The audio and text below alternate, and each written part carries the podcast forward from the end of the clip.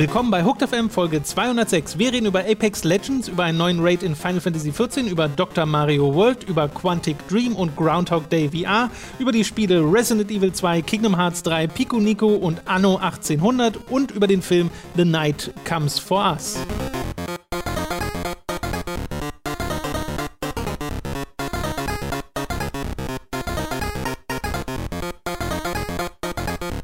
Wir begrüßen euch bei einer weiteren Folge Hooked FM. Ich bin Tom, bei mir sitzt der Robin. Ich bin Robin, das ist mein neuer Theme-Song. Hey, Robin. Das war's. Achso, das war's ich dachte, da kommt noch eins. Nee, lange Intros sind ja mega nervig. Äh, das, das ist ja dann eher YouTube 2004, wenn das jetzt noch weiter ginge. Das war jetzt schön YouTube 2009, würde ich sagen. Unser Intro ist bestimmt Leuten auch zu lang. Die Ich- sagen, das soll ich- sofort Wir können losgehen. das auf. Weißt du, das einfach. Nur diese letzte Note. Genau.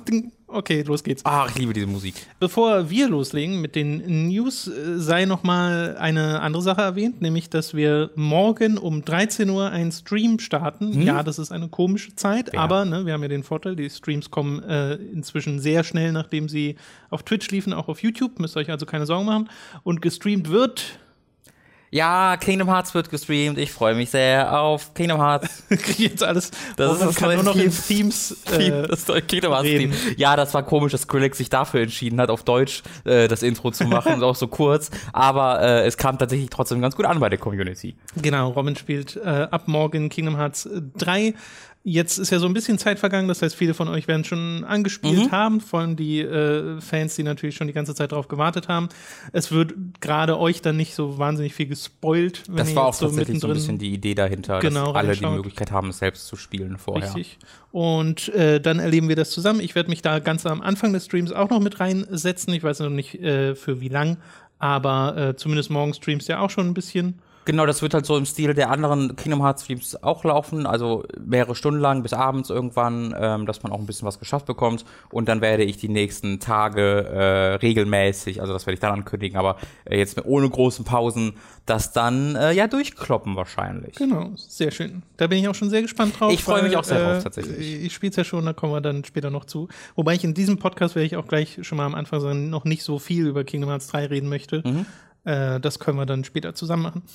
Wir kommen zu den News. Angefangen mit einer Neuankündigung, die zwar schon angekündigt ist, aber noch nicht Wow. enthüllt. Wow. Und das ist ein bisschen komisch, weil sie wird heute enthüllt und wenn ich das mir äh, äh, richtig äh, errechnet habe, dann um 17 Uhr, weil ich hatte nur die amerikanische Zeit, aber auf jeden Fall halt heute noch soll es enthüllt werden und zwar Apex Legends. Das, ist Das wird die neue Time to 3 Folge um die 17 Uhr. Da, da, da wird das revealed. Ach so, okay. Äh, das ist ähm, ein Battle Royale Spiel im Titanfall Universum und wird entwickelt von Respawn Entertainment äh, und EA. Und ja, viel mehr weiß man auch noch nicht darüber, außer dass es halt Apex Legends heißt, wurde jetzt äh, offiziell bestätigt in der letzten Nacht oder in den letzten Tagen zumindest, äh, wo Leute auch schon drüber reden dürfen und der Hashtag wird schon verbreitet und so, aber die eigentliche Enthüllung kommt erst noch. Äh, Ja, genau, wir wissen, dass es keine Titans haben wird. Wir äh, wissen, dass es limitiertes Parcours haben wird. Ähm, und halt ein Battle Royale-Spieler für, für 60 Spieler, was glaube ich ist. Ähm, dass man halt im Solo oder zu dritt spielen kann. Äh, aber gesehen haben wir es halt noch nicht. Ähm, Die Details kannte ich tatsächlich auch noch nicht. ja, das ist alles auch schon raus gewesen. Ich weiß nicht, ob es vom Jason Schreier Artikel kam. Okay. Ähm, es ist halt so, bei mir, von mir kommt das sehr darauf an, in welchem Verhältnis das zur Titanfall 3 steht. Ähm, auch Jason Schreier von Kotaku hat da so ein bisschen spekuliert. Das war wirklich auch Spekulation bei ihm, aber davon ausgehend, also die gleichen Gedanken hatte ich mir auch gemacht, nämlich ist das Titanfall 3 oder ähm, ist Titanfall 3, hat sich darin verwandelt, also hat sich quasi Titanfall 3 in Apex Legends verwandelt in der Zeit und gibt es dafür jetzt kein großes Titanfall 3, weil ja währenddessen Respawn auch noch an Jedi arbeitet, ähm, also vor Jedi Fallen Order, was Ja, ja, ja. auch dieses Jahr schon rauskommen soll. Äh, oder ist das von Anfang an so ein Nebenprojekt gewesen, während das Hauptteam an Titanfall 3 arbeitet? Ähm, ist die, die Spekulation, die ich bei Schreier gelesen habe, war, dass ähm, dass womöglich halt äh, bei Titanfall 3 gesehen wurde, dass diese Technologie, die Source Engine, die immer noch genutzt wird, einfach sehr, ein bisschen veraltet ist und mhm. äh, das nicht mehr so richtig beeindrucken kann äh, und man deswegen stattdessen die Arbeit, die man schon in Titanfall 3 gesteckt hat, dann in Apex Legends umgeändert haben könnte und dann quasi den Titanfall 3 Entwicklung neu gestartet hat mit neuer Technologie. Wie Aber gesagt, das Apex Spekulation. Legends dann auf der Source Engine basiert oder was? Genau, genau. Ach so. Äh, das weiß man tatsächlich schon. Das, das, das wurde, also okay. war nicht offiziell, aber halt diese ganzen, das, ich hab's, es gab selten ein Spiel, was so hart von allen Seiten geleakt wurde, weil wohl auch diverse YouTube-Influencer schon gespielt haben. Ähm, aber das soll ebenfalls auf der Source, äh, Source Engine basieren. Äh, ich, also ich bin gespannt drauf, würde ich sagen. Jetzt, dass ich mich drauf freue, weiß ich jetzt nicht so ganz. Ich finde Titanfall als Multiplayer eignet sich nicht, also ist kein offensichtlicher Fit für Battle Royale. Äh, ist jetzt kein Battlefield oder Halo, wo ich sage, ja, da kann man wunderbar sofort Battle Royale rausmachen, sondern da würde ich sagen, okay, da muss man schon ein bisschen was dran ändern. Das machen sie ja auch. Klassen soll es ja ebenfalls geben. Mhm. Overwatch-Style mit eigenen Fähigkeiten jeweils. Also so ein bisschen eine Mischung aus Hero-Shooter und Battle Royale-Game. Ähm, das klingt alles ganz cool. Äh, ich hoffe halt, dass es die die Titanfall-Serie nicht allzu sehr außer Balance bringt, sage ich mal, und eine Entwicklung an einem etwaigen Titanfall 3 allzu sehr stört oder verzögert oder sonst irgendwas. Das ist da für mich tatsächlich ganz, ganz äh, arrogant die größte Hoffnung, weil ich halt Titanfall so liebe. Ja, ne, ich finde komisch, dann dieses Universum zu nehmen, dann auf den Namen zu verzichten. Ne, mhm. Ne, weil es ja dann nicht Titanfall heißt und mhm. was Sinn ergibt, wenn es keine Titans geben keine soll. Keine Titanfall, ja. Äh, wenn keine Titanfall, genau. Aber ohne das finde ich es auch direkt ein Stück langweiliger. Weil, ähm. wenn ich mir Battle Royale vorgestellt habe, aber mit Titanen, die ab und mhm. zu mal vom Himmel fallen, da hätte ich halt sofort den Twist.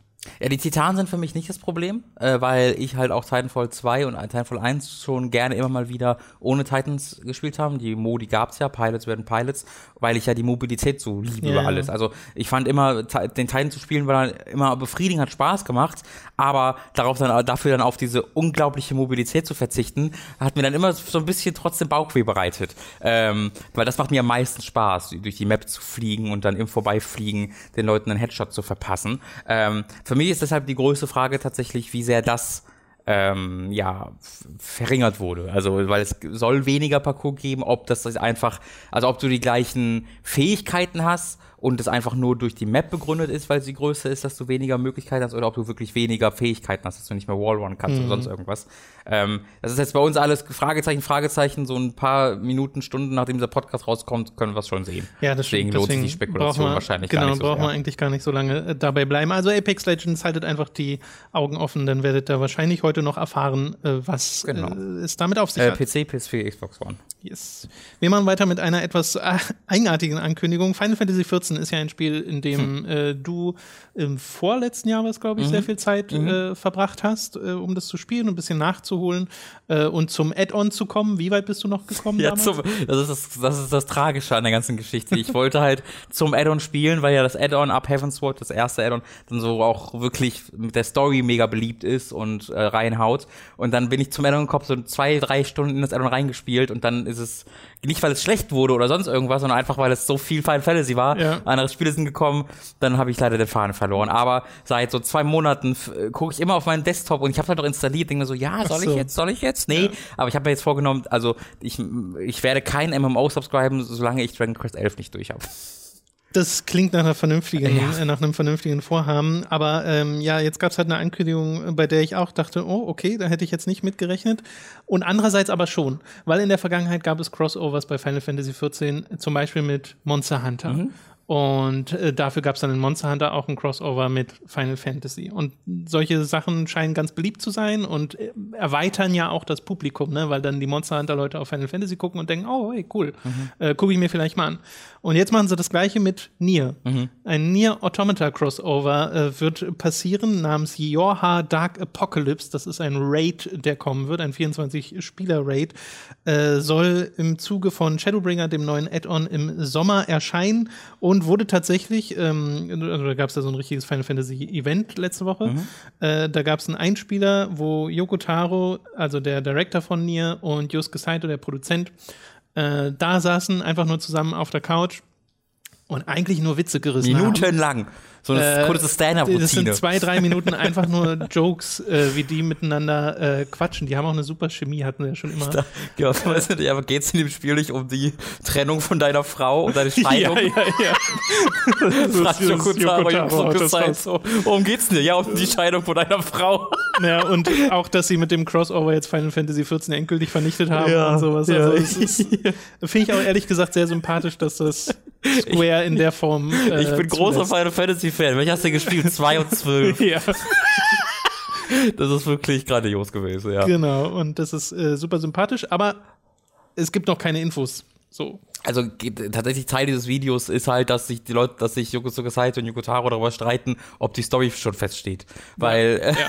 Yokotaro halt sagt so, ja, ich kenne sie schon, aber ich habe sie noch niemandem gesagt. Und Tsukuba meint so, doch, wir haben sie doch schon. Das ist, das ist auch sehr, sehr amüsant. Also man, äh, es scheint tatsächlich so, als ob das, als ob das Kanon sein könnte im Nier-Universum. Das ist ja nichts Neues. Also das Nier-Universum erzählt sich ja über Kurzgeschichten, über Theaterstücke, die nie aus Japan rauskamen, äh, die halt das direkte Prequel darstellen zu, zu Nier Automata. Äh, und dann hast du halt Nier Automata natürlich, die Spiele, also alles Mögliche. Deswegen, es würde für mich jetzt nicht besonders, also es würde jetzt nicht mich wundern, wenn es dann wirklich Kanon ist. Ähm, und ob sich da vielleicht dann schon ein kleiner Teaser für mehr dann versteckt, muss man dann mal gucken. Ja, da würde ich jetzt nicht zu viel Hoffnung reinstecken, aber ähm, who knows? Also ich freue mich. es könnte alles sein. Ich finde, es- also mich hat es tatsächlich jetzt wenig überrascht. Also das wirkte für mich, für mich so offensichtlich, weil ja, also ganz Japan hat ja so äh, die die Hände einfach auf und da wo da wo du in der Kirche dann das Leib Christi bekommst, kriegen alle gerade so Yokotaro, weißt du, alle die dann nicht die Hände wegziehen schnell genug haben so ein bisschen Yokotaro bekommen ähm, und Deswegen ist, wirkt für mich recht offensichtlich, ja. Äh, aber halt auch sehr, sehr cool. Und dass es halt auch nicht einfach nur so ein, weiß ich nicht, ein Charakter ist oder ein Monster, sondern ein fucking Raid. Weil, also, das ist ja ein großes Ding. Wenn du dir mal vorstellst, of Warcraft macht einen Raid und sagt dann, ja, aber dieser Raid ist jetzt äh, Warhammer, also alles sieht genauso aus. Äh, das wäre ja was, schon was krasses, wenn einfach ein ganzer Raid dann aus einem anderen Universum was erzählt. Äh, Finde ich sehr, sehr cool. Ja, ich frage mich dann auch, wie gut das ins vorhandene Universum reinpasst, aber das muss man dann sehen. Ja, sie haben ja schon, ähm, es gibt ja auch jetzt, äh, weil es ja das gleiche, die gleiche Welt ist, die Final Fantasy XII äh, Gebiet, äh, gibt es Ja. ja. auch in Final Fantasy XIV mittlerweile. Und es ist ja auch so eine Welt, die so ein bisschen, äh, also es gibt ja Magic, deswegen, oh, ein, ein Zeitportal, was ist, äh, ein, ein, äh, nicht kein Zeitportal. Ja, so macht es ja Monster Hunter mit Final Fantasy auch. Genau, aber du könntest es ja noch ein bisschen mehr. Also in, in Monster Hunter wirkt es halt sehr lächerlich, Ja, ja. aber das ist okay, weil es ja gar keine Geschichte erzählt. Ähm, aber in, in Final Fantasy könntest du dann ja wirklich mit einer Wissenschaftlerin, die bla bla und dann bla Sure. bla. Und dann hast du noch Akkord, auch wenn Akkord vorkommt. Das wäre der große Trick, Tom. Das wäre schön. Erinnerst ja. du dich noch an Akkord? Wenn die so den, weißt du, der Raid wird so pausiert und alle bleiben stehen Ja. und du kannst deinen Charakter nicht mehr bewegen Das und fänd- dann kommt so ein NPC. Das fände ich so gut, wenn du um den Final Fantasy 14 Raid zu Nier Automata verstehen Draken willst, K3. musst du Draken K3 gespielt haben. Das wäre auch ein das richtiger wäre eigentlich der ultimative Twist. Der Raid pausiert und plötzlich startet der Startup-Screen von Dragon Guard 3. Die PC-Version ist der Raid. Je, jeder Einzelne muss jetzt Dragon Guard 3 Das spielen. ist eine super Idee. Ja, wir haben das komplette Spiel, was ihr durchspielen müsst, wie der Loot. Geil. Okay, ja, also ein schönes Ding. Ja. Schönes Ding. Ich weiß nicht, ob es mich dazu bringt, wirklich so viel Zeit nochmal in Final Also du würdest da, 15 glaube ich, viel. Spaß mit haben. Ja, aber nicht für diesen einen Raid. Ich kann, Ähm, nee, nee, generell meine ich. Äh, ich. Ich würde behaupten, dass es womöglich ein best, das beste MMO wäre. Ja, I don't know. Es ist auch so schön, wenn du dir Final Fantasy Videos anguckst. Äh, Ich habe mir auch das, das Ankündigungsvideo angeguckt und so ein paar Reaktionen und so. Diese Community ist halt einfach konstant gehypt. Und es sieht einfach so, oh mein Gott, das ist alles so geil, wir lieben es und wir lieben den Director, alles ist so toll. Ja. Guckst halt so zu, so zu WoW rüber, wo sich halt so Leute mit blutigen Eispickeln die Augen ausstechen. Äh, Es ist halt momentan echt der Kontrast, weil das letzte Add-on bei WoW nicht so gut und Final. Fantasy, da haben sie alle in den Armen und küssen sich auf die Wange. Ja, ist schön. Ja, man, ja, ich weiß gar nicht. Da könnte man sicherlich auch tiefer einsteigen, ob da irgendwie der Draht zur Community intakter ist Hm. äh, bei Final Fantasy aktuell, weil ich auch immer das Gefühl habe, dass der Director des Spiels sehr beliebt ist. Ist er, ja, ja, ich meine, der konnte halt cos cosplayen mit einer Gunblade, war der ja, auf dem Ja. Event, ne? Der, ja, der, der wirkt sehr, sehr close. Und er ist halt jemand, der selbst dieses Spiel sehr aktiv so zockt. Äh, und das gilt ja eigentlich, das gilt ja für alle diese Entwickler, aber das ist, war hier immer irgendwie so ein bisschen auch im Mittelpunkt von der Selbstdarstellung. Das haben sie schon sehr, sehr clever gemacht bei 14. Ja. Wir kommen zu was ganz anderem, nämlich äh, in den Mobile-Bereich. Da wurde ein neues Spiel angekündigt und ein anderes verschoben. Verschoben wurde Mario Kart Tour. Das sollte, also dieser ursprüngliche Zeitraum, der war noch so März. Das war lange her, dass das März. angekündigt wurde, oder? Das ist schon eine Weile her. Mario Kart Tour ist schon vor einer ganzen Weile angekündigt worden. Soll jetzt im Sommer erscheinen, äh, einfach weil es halt besser werden soll, weil noch mehr äh, Entwicklung mhm. reingesteckt werden soll. Ebenfalls im Sommer erscheinen soll aber auch ein neu angekündigtes Spiel, nämlich Dr. Mario World. Endlich. für iOS und Android. Das MMO für mich. Das finde ich, ja. das soll äh, Free-to-Play werden mit In-App-Käufen, große Überraschung. Ähm, viel mehr weiß man darüber noch nicht. Ich finde das so weird, weil du hast ja so Sachen, also World ist ja ein, ein Nintendo-Zusatz, den es öfter mal gibt, ne? Super Mario World, 3D World und so, das mhm. gibt es ja ab und zu, deswegen passt es auch an Dr. Mario World ran, ohne dass man jetzt so viel drüber nachdenkt, aber gleichzeitig ist dieses Doktor davor, also was wird das für ein Spiel? Es soll ein Puzzlespiel werden, ja, diese, ja. diese Genrebezeichnung hat es schon, aber ich, ich denke Warum World? Ich denke bei World hat eher an den klassischen, weil es so ein klassisches Mobile-Ding auch ist. Online, World, äh, das ist halt so ein Zusatz, wo du sagst so, ey, wenn du jetzt, das ist Free-to-Play. Ähm, ja, das fand ich auch mal bei Monster Hunter so. Das klang sehr, dieses, dieser World-Zusatz ohne irgendwas anderes wirkt sehr mobilig. Oh, okay. Also diese erste Assoziation ja. habe ich generell nicht. Auf, wenn, bei einem Mobile-Spiel kann, ich sie, ne? kann ich sie verstehen. Ja, wegen Mario ja. auch. Aber auch bei Monster Hunter hatte ich eher das Gefühl, okay, World soll halt wirklich heißen größer. Mhm. Also das ist ja das, was es so ja. vermittelt. Ne? Deswegen ist ja auch der nächste Schritt in der Super Mario-Reihe Galaxy gewesen, weil sie es noch größer machen wollten. Äh, so rein vom Gefühl her. Aber äh, ja, bin ich, also das Ding ist, ich mag Dr. Mario super gern. Mhm. Ich finde es ein tolles Puzzlespiel. Ich habe tatsächlich auf der Switch jetzt schon äh, mehrfach dieses NES Ding, was du bekommst, wenn du subscribest, ja. äh, angeschmissen, um einfach nur ein paar Runden äh, Dr. Mario zu spielen. Mhm. Äh, und habe das damals auf dem Gameboy halt viel gespielt. Ich spiele das nur in VR, sorry. das kommt dann noch, der Dr. Mario-Effekt, das nächste Spiel äh, äh, da kommen also ich, Pillen direkt auf dich zu. Ich finde halt, die Mobile Nintendo-Spiele sind sehr unaufregend. Da, man merkt halt sehr, dass sie nicht von Nintendo auch. entwickelt werden, dass da so dieser Spark fehlt von dem Nintendo-Ding. Es kommt halt von, äh, von, wie heißt die Firma? Also in dem Fall Line. Ach so, es ist eine andere. Ich dachte, es wäre eine. eine. Nee, okay. Nee. Äh, aber ich, es, es, fehlt halt so dieser, dieser Spark, dieses Besondere, sondern es sind ja auch immer unterschiedliche Firmen. Okay, also ich dachte tatsächlich, so ich dachte, es tatsächlich die, die gleiche. Ähm, deswegen ist wirklich, es ist immer so das Offensichtliche. So, es macht so das mit der Serie, was man denkt, wenn ich mir jetzt denke, okay, Mario, ja, weiß nicht, macht man Endless One raus? Ja, okay. Äh, ja, naja, das ja. Ding ist, Animal Crossing ist ja wirklich so eine kleine handförmige Animal Crossing Version. Ja, ja, genau, halt aber, voller Microtransactions. Also genau das, genau, was ich mir vorstellen würde. Ja, aber genau das ist ja das, was Animal Crossing so perfide macht, ne? Ja. das hat's ja, es hat ja diese ganzen Mechaniken drin, dass du zurückkehren sollst und das dann mit Echtgeld zu verbinden, äh, nee, deswegen spiele ich es auch nicht. Mhm. Ähm, und was hattest du noch? Du hast halt Pokémon Go, das von Niantic kommt und ja auf einem alten Konzept basiert ja. und deswegen auch direkt funktioniert hat. Ja. Ähm, ich weiß gar nicht, ob ich sagen würde, bei allen fehlt der Spark, aber ich weiß, was du meinst. Ja, also mir es sind jetzt, jetzt, wenige große Überraschungen, wo du denkst, ja. oh krass, das machen sie auf dieser Plattform. Hm, genau, hätte ich genau. nicht mitgerechnet. Weil dieser Nintendo, dieses Ding, was Nintendo eigentlich so auszeichnet. Ja, ja, Deswegen, Dr. Mario wird ja Dr. Mario werden. Oder Fire Emblem war auch eine, einfach eine kleine Version von Fire Emblem. Genau, genau. Okay. Ja, müssen wir abwarten. Äh, ich weiß gar nicht, ob das hier noch so oft vorkommen wird in diesem Podcast. Ja. aber, aber jetzt wisst ihr Bescheid. Okay, äh, etwas anderes äh, finde ich tatsächlich ganz spannend. Wir hatten ja in der Vergangenheit schon mal die News, dass NetEase, die chinesische Firma, einen Anteil kauft von oder äh, in Bungie investiert. So rum. Um, 100 Millionen Dollar für ein Spiel. Genau, um ein neues Spiel äh, mitzufinanzieren. Und wir wissen noch nicht, was das ist. Aber wir wissen, dass NetEase äh, jetzt bei anderen Entwicklern weitermacht. Die haben ein Minority Stake, einen kleinen Anteil an Quantic Dream gekauft, als Teil eines Investments in künftige Next-Gen-Titel, heißt das auch direkt. Und äh, da gibt es auch schon Interviews mit David Cage auf VentureBeat und so, äh, wo geschrieben wird, dass das halt für neue Projekte ist, dass das für Multi-Plattform-Projekte ist, dass sie wirklich nicht mehr nur auf PlayStation veröffentlichen. Äh, und ja, da scheinbar ein bisschen wachsen wollen. Ja, NetEase vor allen Dingen scheint ein bisschen wachsen zu wollen, ähm, ja. weil das geht ja ziemlich sicher von denen aus. Die haben ja äh, bereits vor Jahren ähm, als EA Titan, als EA Respawn gekauft hat. Der Grund dafür war damals ja, dass äh, NetEase quasi geboten hat. Und NetEase wollte, äh, wollte Respawn kaufen und um quasi die Titanfall, äh, den Titanfall-Entwickler zu behalten, blieb EA dann nichts anderes übrig, als selbst äh, EE Respawn aufzukaufen und dann das äh, NetEase wegzuschnappen. Äh, wie du sagst, 100 Millionen in Bungie investiert, das ist was anderes als hier, weil da haben sie halt keinen Minority Stake, soweit ich das mitbekommen habe, sondern es ist einfach eine Investition ja. für ein Franchise, was sie dann künftig für die machen. Hier sollen. weiß man noch nicht den Betrag. Äh, genau, und naja, ein Minority Stake ist ja auch kein ähm, Also es ist ja nicht einfach so, dass hier einmal Geld gegeben wurde und gesagt wurde, so, wir sind jetzt der Publisher für euch, sondern wir sitzen jetzt ja bei euch damit im Board, wenn es eine bestimmte Mindestgröße, äh, Mindestprozentzahl erreicht hat. Ähm, also da, der Einfluss ist ja noch mal größer.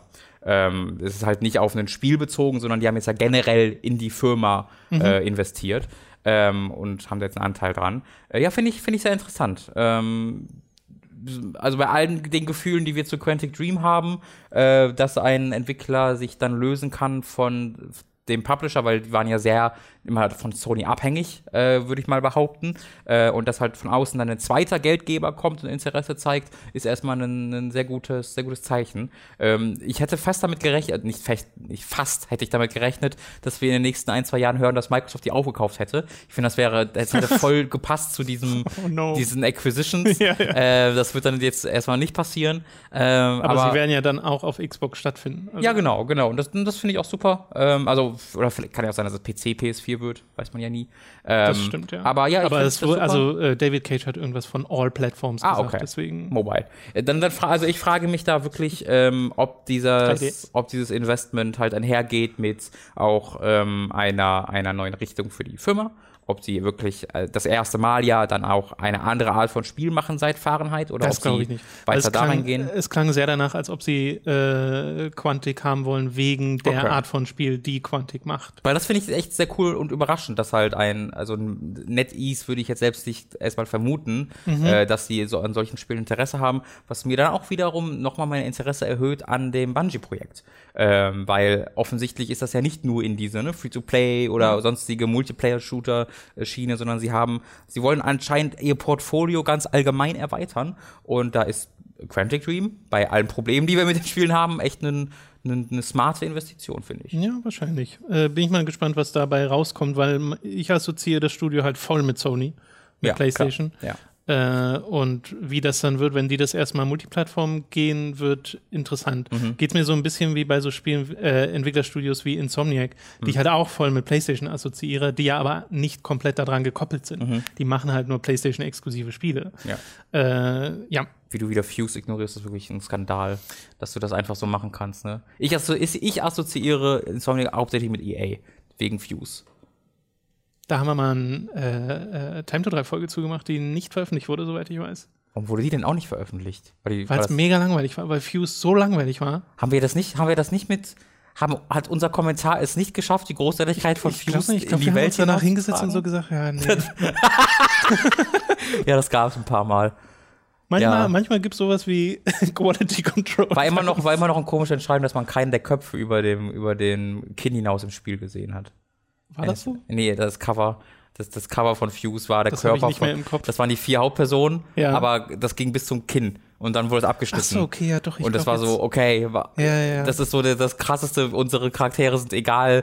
Ja, Fuse hat ja auch die beste Entwicklung durchgemacht, von angekündigt Ja. als so heiterer Cartoony-Shooter Ja, ja. zu ernster Koop-Shooter ich ohne habe das Persönlichkeit. getestet. Ich glaube, es hieß, mein, ich glaube, die Überschrift für meinen Test war der verwässerte Orangensaft.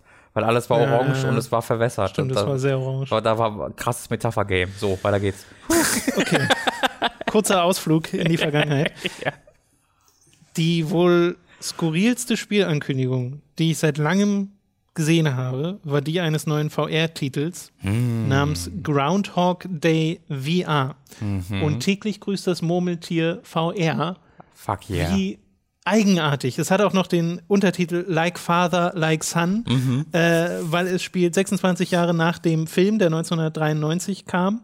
Äh, und äh, damit ja tatsächlich auch jetzt 26 Jahre später, also äh, so parallel. Äh, und man spielt den Sohn von dem Charakter von Bill Murray, der heißt Phil. Und Phil Murray. Phil Murray. Und äh, das wird entwickelt von Tequila Works, die Fuck yeah. unter anderem Rhyme entwickelt haben und äh, waren sie selbst Entwickler von Sexy Brutal und so? Ja. Ja, ne? Und Invisible, Hours. Richtig, ja. ja. Und äh, ja, also äh, hä? Und das, das war's, als ich gesehen habe, als ich das Tequila Works, ich dachte mir aus dem Konzept so, cool, aber hä? Und als ich das Logo von Tequila Works gedacht habe, hat sich so ein Puzzle geschlossen, aber so, oh, Ja, geil! Früher wäre das die Art Spiel, die ich Telltale zugeordnet hätte. also bevor sie, äh, meinst du, bevor sie geschossen wurde oder bevor, bevor sie sie zu diesem- geschlossen wurden. Weil so. meine erste Assoziation damit, also VR macht es natürlich sehr anders, aber Ja. rein von dem Projekt und man sieht immer, es gibt schon einen Trailer, den könnt ihr euch angucken, wo ein bisschen Story erklärt wird und ihr seht halt den cartoony Artstyle, den es hat. Mhm. Äh, und da hat es mich halt voll an Back to the Future erinnert. Ja, das Äh, glaube ich weil ehrlich das ist- gesagt nicht. Aber rein, nee, nee, nee, ich glaube auch, dass es spielerisch was ganz anderes Okay, wird. okay. Aber ich meine rein von der Herangehensweise, weißt du, dass du diese alte Franchise hast, Mm. diese Film-Franchise Mhm. und plötzlich kommt da eine Fortsetzung zu als Videospiel und Mhm. äh, und äh, bei Back to the Future war es ja noch viel mit originalen Sprechern und so. Äh, hier bezweifle ich, dass Bill Murray tatsächlich Ja. dran teilhat. ist ja nun mal jetzt äh, nicht ohne Grund sein Sohn, den man da spielt. Aber als äh, Konzept kann ich mir das wahnsinnig gut vorstellen, zu sagen, okay, du wiederholst immer wieder diesen, weil Sexy Brutal ist das ja auch schon. Ja, du wiederholst immer diesen gleichen Loop. Also wenn, wenn ich mir so einen Mix aus Sexy Brutal und Invisible Hours vorstelle, weil Sexy Brutal noch mal wesentlich interaktiver ist als Invisible Hours, Invisible Hours, aber noch mal sehr viel immersiver mit seiner Geschichte, so mit seiner Animation und sowas. Wenn ich mir so einen Mix aus beidem vorstelle, mit halt einer mit einer Plotbegründung, äh, Ja. warum du im Gameplay diese Wiederholung hast, äh, und wenn ich mir halt überlege, wie unfassbar gut das geklappt hat in Invisible Hours für mich, also wie, wie sehr ich die Animation liebt, die die die die Dialoge liebt, die, die einfach die, die Darstellung allgemein, ähm, und dann habe ich in diesem Trailer halt auch schon gesehen, das war sehr schön animiert und sehr bunt und äh, das hat mich voll angefixt. Äh, das ist so instantly einer meiner Most Wanted geworden für dieses Jahr. Tatsächlich unironisch. Äh, auch wenn man mir das vor, einem, vor zwei Wochen noch nicht hätte erzählen dürfen, dass das Videospiel-Sequel zu Und täglich grüßt ein Murmeltier vom spanischen Entwickler Tequila Works mein für VR eines meiner Wanted Es ist auch bizarr. Es ist einfach nur bizarr, diese, äh, dieses Ding. Ja, hat mich daran erinnert, dass ich äh, Groundhog Day noch mal gucken muss, weil das letzte Oh, Mal, dass, auch, ich, ja. dass ich den gesehen habe, war, glaube ich, damals noch im Free TV auf Pro 7 oder so. Same hier. Also ich kann mich da an Ich kann mich an die Prämisse erinnern, aber das war's auch. Ich glaube, irgendwann bringt sich Bill Murray da mal um. Ja, es gibt sehr absurde Zusammenschnitte da, aber äh, ja, wie gesagt, müssen wir beide nochmal nachholen. Äh, haben wir jetzt dann die perfekte Gelegenheit. So, Wirklich, soll noch, ein spanisches Entwicklerstudio an diese Lied? Das ist so soll, soll, noch, soll noch 2019 äh, tatsächlich erscheinen und äh, obwohl Sony daran beteiligt ist, nicht PlayStation VR exklusiv, Oh, sondern auch für Oculus. Rift und Vive. Cool, das ist super. Ja, finde ich auch gut. Gut, äh, Was heißt denn Sony daran beteiligt? Weißt du das? äh, na, das du, du siehst auf jeden Fall das Filmstudio-Logo ganz am Anfang. Ach so, okay. Okay, Dings. also nicht die Game-Sparte, sondern weil die, das Filmstudio sehr soweit wahrscheinlich die Rechte weiß, hat. Ja. Soweit ich weiß. ja, ja, das kann ich mir sehr gut vorstellen. Ähm, genau. Wir machen weiter mit äh, ein bisschen was ab vom Schuss so, also keine riesige, krasse Neuankündigung oder sowas, sondern eine Mod, beziehungsweise mehrere Mods, äh, die wir mal besprechen Mhm. wollten, wo es darum geht, alte Spiele äh, nicht nur, aber gerade welche mit vorgerenderten Hintergründen aufzuhübschen. Es gibt ja so Sachen wie ähm, die PC-Version oder auch die PS4-Version von Final Fantasy Spielen. Von Final Fantasy 7, Final Fantasy 9. Und da hast du dann immer diesen Kontrast aus den Charaktermodellen, die jetzt schön hoch aufgelöst werden, die Kantenglättung haben und so, und dann aber den Hintergrund, der ist immer noch pixelig. So. Oder also gering aufgelöst, sagen wir es so. Und das äh, ergibt immer einen scharfen Kontrast, weil es sieht nicht so aus, als würde diese Spielfigur in den Hintergrund gehören. Ja. So ein bisschen in geringerem Maß, aber so ein bisschen ist es auch in Onimusha Warlords gerade erst so gewesen. Ja, ja. Äh, und diese Mod, diese Mods, muss man ja sagen, schaffen auf PC zumindest das krass zu verbessern. Genau, um den Grund dafür nochmal kurz zu erklären, falls ihr da so gar nicht drin seid, äh, in den Re-Releases werden, werden natürlich die 3D-Charaktermodelle hochskaliert mit der Auflösung, die du nutzt, während die 2D-Hintergründe, weil sie halt vorgerendert sind und weil Ja. sie in einer festen Auflösung auf der, ja, auf der Copy enthalten sind, werden die nicht mit, mit skaliert. Deswegen bleiben die halt bei, weiß ich nicht, 640 mal sonst irgendwas und werden dann in 1080p einfach hochgepusht. Ähm, das ist ein bisschen, das, also das Weirde ist ja, dass das so selbstverständlich ist für heutzutage, dass das gemacht wird. Ja, Das weil liegt einfach nur an schlechter Archivierung. Es liegt ja einfach nur Richtig. daran, dass die Originalfiles, die ja nicht so pixelig waren, Ja. äh, dieses die nicht mehr gibt, sondern nur deren CD-Varianten, die dann halt runterkomprimiert wurden. Das ist eigentlich sehr tragisch, dass das so selbstverständlich ist heutzutage. Das ist sehr, Äh, sehr schade, ja. weil, also, ich meine, du hast dann so Sachen wie äh, das Resident Evil Remake, wo es besser aufgelöst ist, weil es auch auf neuerer Technologie stattfand als auf PlayStation 1. Ähm, Aber trotzdem ist es immer noch begrenzt auf das, genau, worauf damals drauf selbst da. Ja. siehst du es halt trotzdem, ne? aber da ist halt der Kontrast nicht mehr so stark. Genau. Und jetzt gibt es so verschiedene äh, Mods. Wir haben uns hier mal einen Namen aufgeschrieben. ESRGAN. Ob man das irgendwie noch anders ausspricht, weiß ich nicht. Enhanced Super Resolution Generative Adversarial Networks. Genau, also das ist erstmal keine Mod, muss man, muss man sagen. Ja, das ist eine Das Technologie. ist Skynet. Das ist, äh, das ist Videospiel Skynet. Genau, das ist halt eine Technologie, eine von ganz vielen. Da gibt's wirklich, also die mehr Abkürzungen als es Buchstaben gibt für verschiedene Programme, die alle im Kern das gleiche machen auf unterschiedliche Arten. Nämlich sich halt ähm, Bilder nehmen, also das ist gar nicht, die sind gar nicht äh, immer für Videospiele unbedingt gemacht, sondern allgemein halt Bilder nehmen, die irgendwie nicht detailliert, besonders detailliert sind, die irgendwie schlecht aufgelöst sind oder sonst irgendwas. Und dann berechnet eine KI oder der Computer berechnet ähm, automatisch, wie dieses Bild aussehen würde, wenn es hoch aufgelöst wäre und gibt dann dieses hoch aufgelöste Bild raus. Und ich finde, das klingt, wenn ich das höre, total nach irgendwie Motion Smoothing oder sonst irgendwas, wo man dann eine ungefähre Idee bekommt davon, wie es im besten Fall aussehen könnte, aber es hat dann so Fehler und äh, aber Ja, also es ist nicht ich bin erstmal sehr skeptisch gewesen, als ich es gehört habe. Genau, es ist nicht das, was in vielen Emulatoren geht, wo du irgendwie eben dieses Smoothing oder wie auch immer es heißt, Ja. anschalten kannst und dann sehen die Sachen nicht mehr pixelig aus, sondern Ja. so weich Und gezeichnet. bei, bei, bei so ein paar Final Fantasy PC-Versionen auch, die so. ja, ja, bei Chrono Trigger Oh, war es- war es auch so teilweise. hässlich. Ich glaube, das wurde aber inzwischen gefixt. Aber äh, jedenfalls, äh, das sieht tatsächlich oft sehr meh aus. Also ich mag das auch nicht. Ich mag dann immer den originalen Pixel-Look. Mhm. Äh, das hier ist wirklich was anderes, weil die KI wirklich versucht, das wiederherzustellen. Und es gibt einfach sehr viele Beispielbilder schon zu Hintergründen von Final Fantasy-Spielen oder anderen Titeln oder einfach nur Zeichnungen, Mhm.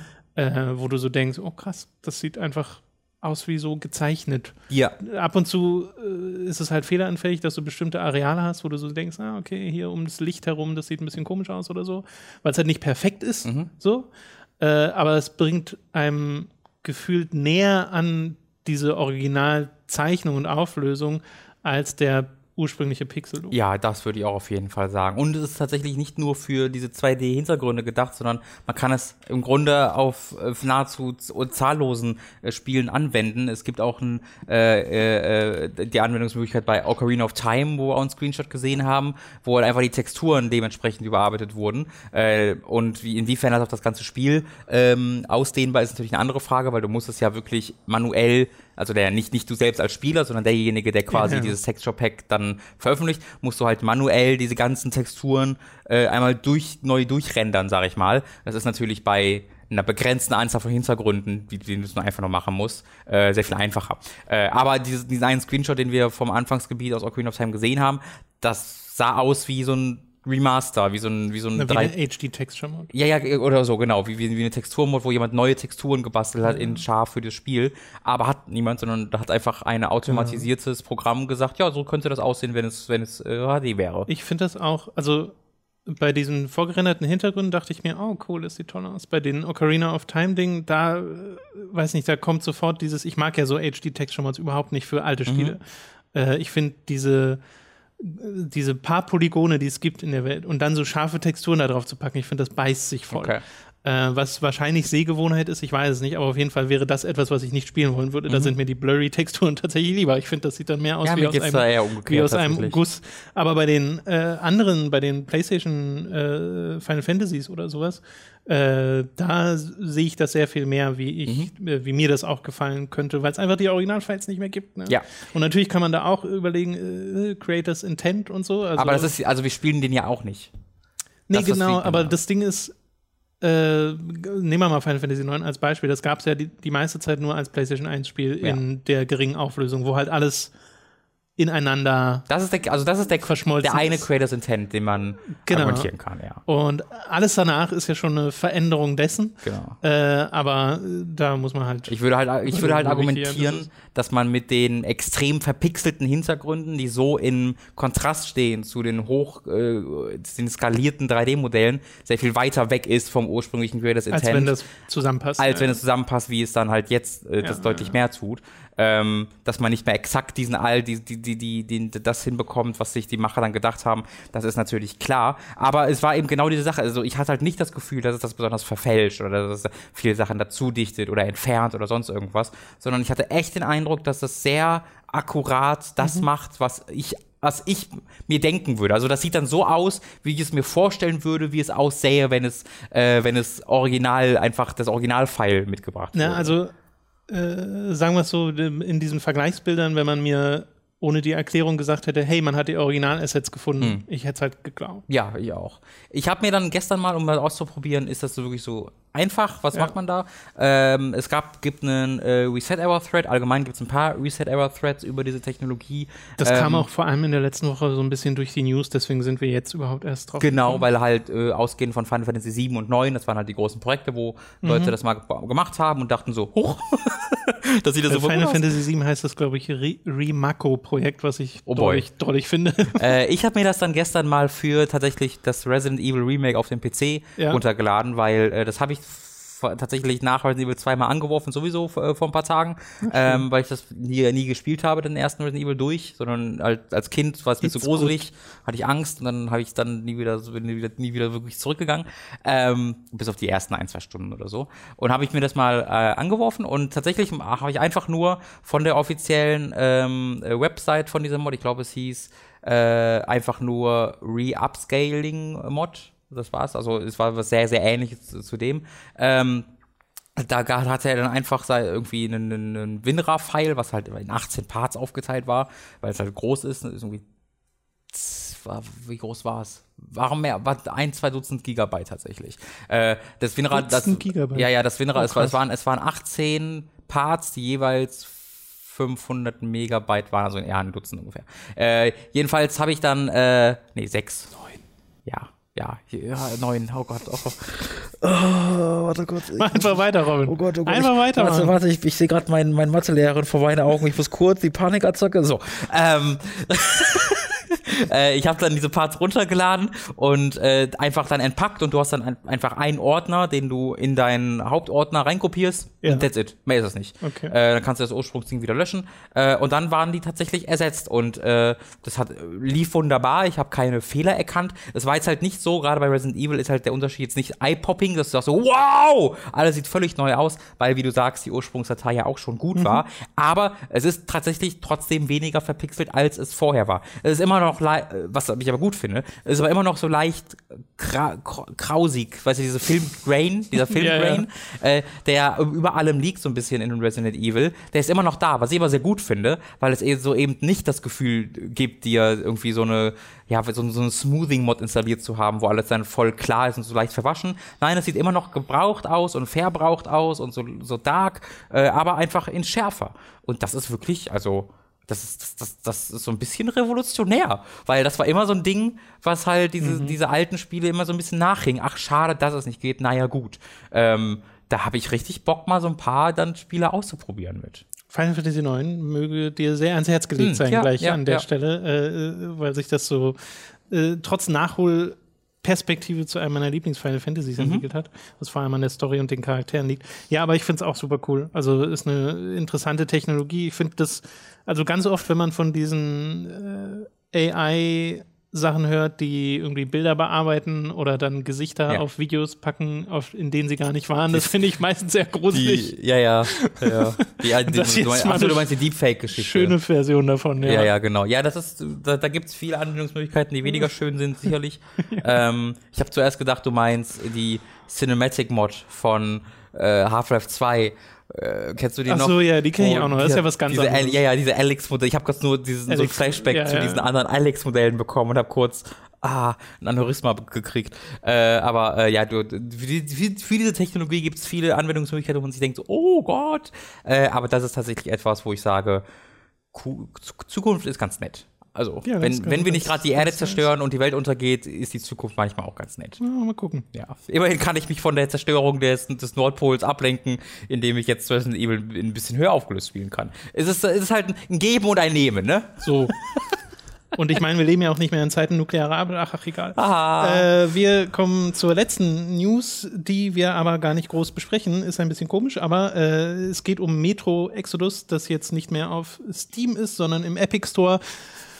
Und viel mehr werden wir dazu nicht sagen, weil äh, das Gespräch, was hieraus jetzt entspinnen würde über den Epic Store und über Spiele, die auch kurz vor Release sagen, nee, wir sind da jetzt nicht mehr, sondern woanders, die hatten wir schon mal vor ein paar Wochen im Aha. Podcast ähm, zu Ashen Ja. war das. Also wenn ihr nach Hooked FM und Ashen sucht oder nach Hooked FM und Epic Store oder so, dann kommt ihr auch auf diese äh, Ja, Folge. Und selbst davor Store, ja. haben wir, als der Epic Game Store angekündigt wurde, schon mal über den ausführlich geredet. Also wir würden uns nur wiederholen. Deswegen sei das an der Stelle einfach nur mal erwähnt und ne, äh, wir wissen es so, aber äh, die Diskussion müssen wir eigentlich nicht wiederholen. Das Interessante an der Geschichte ist eigentlich vielmehr die ganze Sache mit Koch Media und CHQ Nordic und wieder keine, Ahn keine Ahnung zu haben scheint, was der andere macht. Das finde ich aber eher amüsant. Ja, wirklich, ich, das, ich weiß nicht, warum das immer bei den europäischen ähm, äh, Unternehmen so das Problem zu sein scheint, ne? Aber hier wieder, also THQ Nordic hat ja Deep Silver aufgekauft, Koch Media aufgekauft vor ein paar, vor einem Jahr oder so. Äh, vielleicht ist es auch schon länger oder kürzer, ich habe kein Zeitgefühl mehr. Ähm, und wie dann halt, es, es gab Was zuerst, Äh, Ist nicht Koch die. Nee, welches ist die Oberfirma? Koch ist die Oberfirma von Deep Silver. Okay, weil du Ja. hast gesagt, THQ Nordic hat Koch aufgekauft. Ja. Okay. Ja. Ist das so? Ja, Okay. Koch gehört jetzt zu CHQ Nordic. Ähm, ist aber halt noch als, also fungiert immer noch als eigenes Unternehmen. Es gibt immer noch Deep Silver als, äh, als Markenname und die firmi- firmieren auch immer noch unter dem Namen und sie sagen halt, ne, wir sind sehr relativ unabhängig voneinander, äh, obwohl halt jetzt das eine dem anderen gehört. Äh, und dann gab es halt zuerst ein Statement von, ähm, äh, es war von THQ Nordic, die gesagt haben, äh, ja, das war eine Entscheidung, die Deep Silver für sich getroffen hat. Äh, wir sind weiterhin damit committed, dass alle unsere, äh, unsere Spiele bekommen auf möglichst vielen Plattformen. Und dann kam ein Statement von der Chefetage von THQ Nordic. Also es gibt ja die Spielefirma THQ Nordic und dann gibt's THQ Nordic Holdings, was quasi alles besitzt, was dann die Spielefirma THQ Nordic besitzt und was dann Deep Silver besitzt. So alles, was dazu gehört, gehört halt zu THQ Nordic Holdings, die dann gesagt haben, nee, nee, nee, das ist schon richtig so, äh, das ist, wussten alle, äh, ist alles top so. Außerdem werden wir jetzt vielleicht unseren Namen ändern, weil offensichtlich keiner versteht, wer THQ Nordic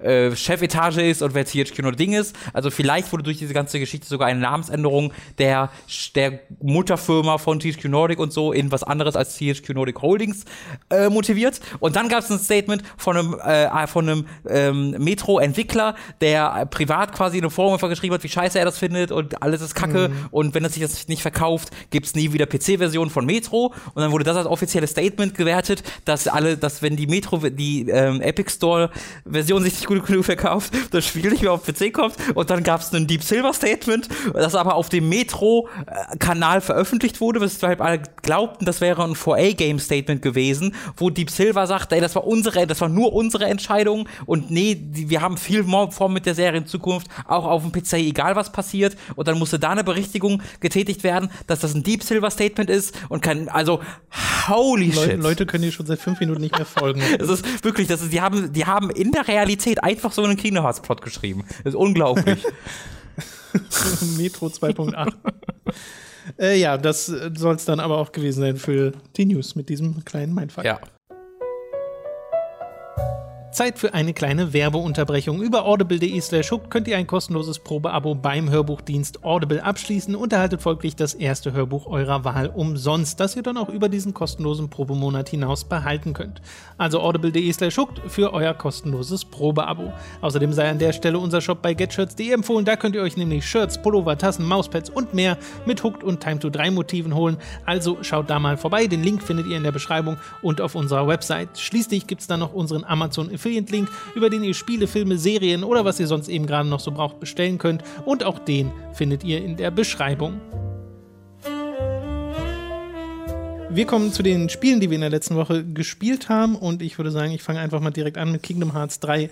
Äh, wie eingangs erwähnt, möchte ich da gar nicht so lange drüber reden. Ich habe es auch gerade erst ein bisschen mehr als zehn Stunden gespielt, also bin jetzt noch nicht mega weit, aber habe jetzt, ähm, wie viele Welten sind es denn? Drei Welten hinter mir? Ich glaube schon. Ähm, die sind ein bisschen größer geworden, die Welten, als sie äh, vorher war und äh, nicht mehr ganz so krass linear. Immer noch linear, aber du hast ein bisschen mehr links und rechts zum Erkunden, was ich tatsächlich sehr schön finde. Äh, und es ist, also, es hat nicht lange gedauert, bis Kingdom Hearts wieder Kingdom Hearts war. So. Äh, deswegen, das war so, als hätte man nie aufgehört, so mit, mit Dream Drop Distance, so ein bisschen, weil auch die Mechaniken äh, ähnlich sind, äh, weil du auch diese ganzen Flow Motion Combat immer noch drin hast im Spiel. Das ist cool. Äh, aber ne, so Sachen, wie wir schon festgestellt haben in dieser Birth by Sleep, in diesem Prolog, den es äh, kurz vorher gab, oder kurz vorher, anderthalb Jahre vorher oder was Boah, weiß ich, wie es war. länger. Oder zwei Jahre vorher? Keine Ahnung. Auf jeden Fall vorher. Ähm, dass man Magie ein bisschen flüssiger benutzen kann und generell alles ein bisschen besser float. Äh, und das macht auch Spaß und es quietscht bunt und es ist mega äh, verschwenderisch mit seinen Effekten und Spezialmanövern, die es dir im Minutentakt an die Hand gibt, dass du echt in der ersten Stunde so viele Sachen siehst, die du in einem anderen JRPG als Special ganz am Ende im Boss gesehen hättest, so ein bisschen. Hier basiert es ja alles auf Attraktion, was nicht so richtig Kontext bekommt. Oder wenn, dann habe ich ihn nicht mitbekommen. Warum das jetzt alles Karussells sind und, und Schiffsschaukeln und Ja. so. Keine Ahnung. Ich glaube einfach nur, weil es toll aussieht. Und das tut's auch. Und ganz merkwürdig ist die Technik des Spiels, weil es läuft mit 60 FPS, aber nicht immer. Ja, es läuft unlocked. Genau. Mit es 60, ist- also zumindest laut Digital Foundry läuft es nur sehr selten in 60 FPS. Ja, also wenn du nicht kämpfst Ja. und äh, in nicht allzu dichten Ja. Umgebungen unterwegs bist, dann läuft es mit 60 FPS und ansonsten äh, variiert es stark. Äh, fühlt sich jetzt aber, finde ich, nicht so, also vergesse ich sehr schnell. Du spielst auf X. Ich spiele es auf der Xbox One Mhm. X, genau. Also ich vergesse da sehr schnell, dass da die Framerate groß variiert, sondern denke mir einfach nur die meiste Zeit, wie unfassbar dieses Spiel aussieht. Ja, wo, du, wo es nicht lange dauert, bis du denkst, ja, kein Wunder, dass das zehn Jahre gedauert hat. Ich habe ja noch die Performance von 0.2 jetzt im Kopf und die war ja in echt nicht gut. Äh, deswegen wird, glaube ich, im Vergleich dazu Kingdom Hearts 3 oder so, oder so ganz gut wirken. Äh, Wobei wenn- du da auch schon auf der PS4 Pro dieses Ding hattest, dass es unlocked war, ne? Dass es so ein bisschen flüssiger wurde. Ja, ja, genau, aber das ist halt auch recht nach unten gegangen, also weit nach unten. Okay. Ähm, und äh, ich will halt sagen, äh, auf der PS4 Pro, wenn ihr eine besitzt, äh, da gibt's dann den Trick, den, den 1080p-Modus zu aktivieren. Mhm. Ähm, in den Optionen, also nicht in Kingdom Hearts, sondern im PS4-Systemmenü. Und dann läuft's tatsächlich äh, so ziemlich komplett flüssig mit 60 Frames per, pro Minute. Nein, pro Sekunde. 60 Frames pro Minute. Oh, Sche Scheiße. Ihr habt das falsch verstanden, liebe Entwickler. Ja. Ähm, ja, in der Story ist bisher erstmal noch nicht so wahnsinnig viel passiert. Oh Und, boy. Äh, zum anderen äh, macht es auch sehr schnell wieder Sachen, wo man so denkt, ja, so funktioniert eigentlich Problemlösung nicht, weil die Lösung sich oft aus dem Nichts ergibt und du so denkst, äh, äh. Was ich aber echt komisch finde, sind die, ist die Qualität der Sprecher, äh, die sehr stark schwankt. Also gerade Sora, finde ich, war immer einer, ein guter Sprecher gewesen, den sie da eingesetzt haben im Englischen. Gerade in Kingdom Hearts 2 war ich ja richtig überrascht, wie sympathisch der für mich persönlich rüberkam. Und das fehlt bisher so ein bisschen. Es wirkt alles ein bisschen stacksig, ein bisschen hölzern. Äh, und es macht halt oft so kleinere Gags, auch mit Goofy und Donald. Und die landen nur zu 20 Prozent bei mir gefühlt. Und das ist so ein bisschen, mh, das Das hört sich für mich alles sehr genauso an, wie, wie ja, meine Erfahrung mit den Ich habe es halt anders war. empfunden eigentlich. Also, dass du bei den Disney-Charakteren schon immer dieses Ding hast, ne, es sind halt nicht die Originalsprecher, sondern Mhm. irgendwelche anderen. Das ist ja immer so. Es sind immer eher Imitatoren als alles andere. Und manchmal sind es nicht mal Imitatoren, sondern komplett andere Stimmen. Äh, da, da bin ich schon dran gewöhnt. Aber eigentlich bei den Hauptcharakteren habe ich das nicht. Also gerade bei Sora nicht. Äh, und es hört sich alles sehr nach so weiß nicht, es hört sich manchmal nicht so an, als wären die Stimmen wirklich in der Welt, sondern als würde mir Ah, okay. die unbearbeitete Hörspieldatei direkt ins Ohr gespult Okay. ganz komischer Effekt. Äh, wie gesagt, wird die meisten Leute gar nicht tangieren, ist mir nur so am Rande aufgefallen. Und über Details, weil ich jetzt nicht irgendwie große Ereignisse vorwegnehmen möchte oder sowas, weil Robin es ja morgen anfängt, reden wir dann, würde ich sagen, gemeinsam an späterer Stelle. Also der erste Druck hört sich, hört sich nach, einem, nach einem vollumfänglichen Okay an. Nee, also, ähm, ja gut, das stimmt. Das äh, ist jetzt sehr viel Gemecker. Mir macht es tatsächlich sehr viel Spaß. Okay. Es ist super faszinierend, dieses Spiel zu spielen und ähm, eine der Welten kann ich ja sagen, weil die Welten kennen wir ja alle, Ja, ja. Äh, ist die Tangled-Welt, die Rapunzel-Welt. Und da fand ich es auch echt süß, so teilweise die Storybeats aus dem Film nachzugehen und dann Sora zu sehen, wie der mit äh, Rapunzel interagiert und ihr diese offene Welt im Wesentlichen ja auch zeigt, weil sie die ganze Zeit im Turm war. Äh, da gibt es ein paar drollige Momente, die auch funktionieren trotz der Awkwardness der Dialoge. Aber ähm, ja, auch die Kämpfe machen mir auch Spaß. So. Es ist halt sehr, und das hatte ich in Dream Drop Distance auch das Gefühl, ich, ich habe so 70% Kontrolle über das, was passiert, geschätzt. ja. Und der Rest passiert einfach. Ja. Aber es ist bisher jetzt halt nicht schwer gewesen. Man, äh, ich habe mich da sehr locker durch. Ja, das, ist, das durch bleibt meine Hoffnung, weil dieses auch Spiel durch, auch auch so durch bleibt. die Bosskämpfe. Ich hatte schon mal random einen Tweet in der Timeline gehabt, wo sich Leute tatsächlich beschwert hatten über, die, über den Schwierigkeitsgrad, den, so niedri einfach ist. den niedrigen, genau. Die Sache ist, das, hab, das weiß ich, dass damals dass auch Leute über Kingdom Hearts 2 gesagt Ja, haben. das hatte ich auch ja meine Ich weiß. Erfahrung damit. Man hat halt, also es gibt ja so Sachen, die du slotten kannst in den Abilities, dass du keine Erfahrungspunkte kriegst zum Mhm. Beispiel und dir das Spiel selbst schwerer zu machen, ab entweder einem bestimmten Punkt oder von Anfang an, äh, würde ich halt nie so machen, weil mir macht es eigentlich Spaß, wenn das alles so so zu Flutscht. bestimmten Teil automatisch passiert und ich Ja. dann wirklich unten in der Ability-Leiste vier Specials habe, die gerade ready sind, durch die ich durchcyclen kann und So der mir auch. Bildschirm explodiert einfach. Ähm, ja, also bisher gefällt mir das Spiel tatsächlich richtig gut, aber du hast halt trotzdem so, es ist halt super Kingdom Hearts. Also es ist jetzt nicht so, dass ich denke, Nee. oh, das ist ja was ganz Neues. Kein Es überraschendes ist sehr Spiel. konsequentes Kingdom Hearts. Doch, es ist auch überraschend, weil es halt Doch. so dekadent ist. Okay. Es, ist, es schmeißt dir so viel Produktionswert entgegen, dass du das erstmal gar nicht processen also es kannst. ist äh, überraschend in dem Sinne, wie viel Kingdom Hearts ist. ja, und wie, ja, ja, so ein bisschen. Also es ist, ja es ist genau das Kingdom Hearts, aber mehr davon. so klingt es ein bisschen. ja, ja, schon. äh, ich glaube aber, sowas wie die etwas weniger schlauchigen Welten könnte dir ganz gut gefallen. ja. Ähm, Das, also das Kampfsystem ist genau das, was ich ja mag an Kingdom Hearts. Das, ich drücke auf Buttons und ja, ich habe jetzt nicht die komplette Kontrolle, aber es sieht super aus und Dinge explodieren und gut ist. Ja, ja. Was mich halt immer verwirrt hat, ist, dass Kingdom Hearts auf einer Character-Action-Ebene so genossen wird. Das hat halt bei mir leider so gar nie äh, auch noch ansatzweise funktioniert. Deswegen ist es für mich, für meine Spielerfahrung, glaube ich, sehr gut, wenn man Kingdom Hearts 3 auf dieser ich drücke Knöpfe und ex explodieren Ja, sure, Ebene sure. genießen kann. Also bisher ging das, wie gesagt, sehr, sehr gut. Okay, äh, wir machen weiter mit Resident Evil 2. Das habe ich in der letzten Woche ja bereits besprochen, als Leo da war. Da hatte ich den Run mit Leon hinter mir. Ich habe jetzt auch mit Claire durchgespielt, in den Hardcore-Modus reingeguckt und mal Force Survivor gespielt. Du hast jetzt auch äh, beide Playthroughs, ne? Äh, nur in der anderen Reihenfolge. Du hast erst Claire gespielt und dann Leon. Genau.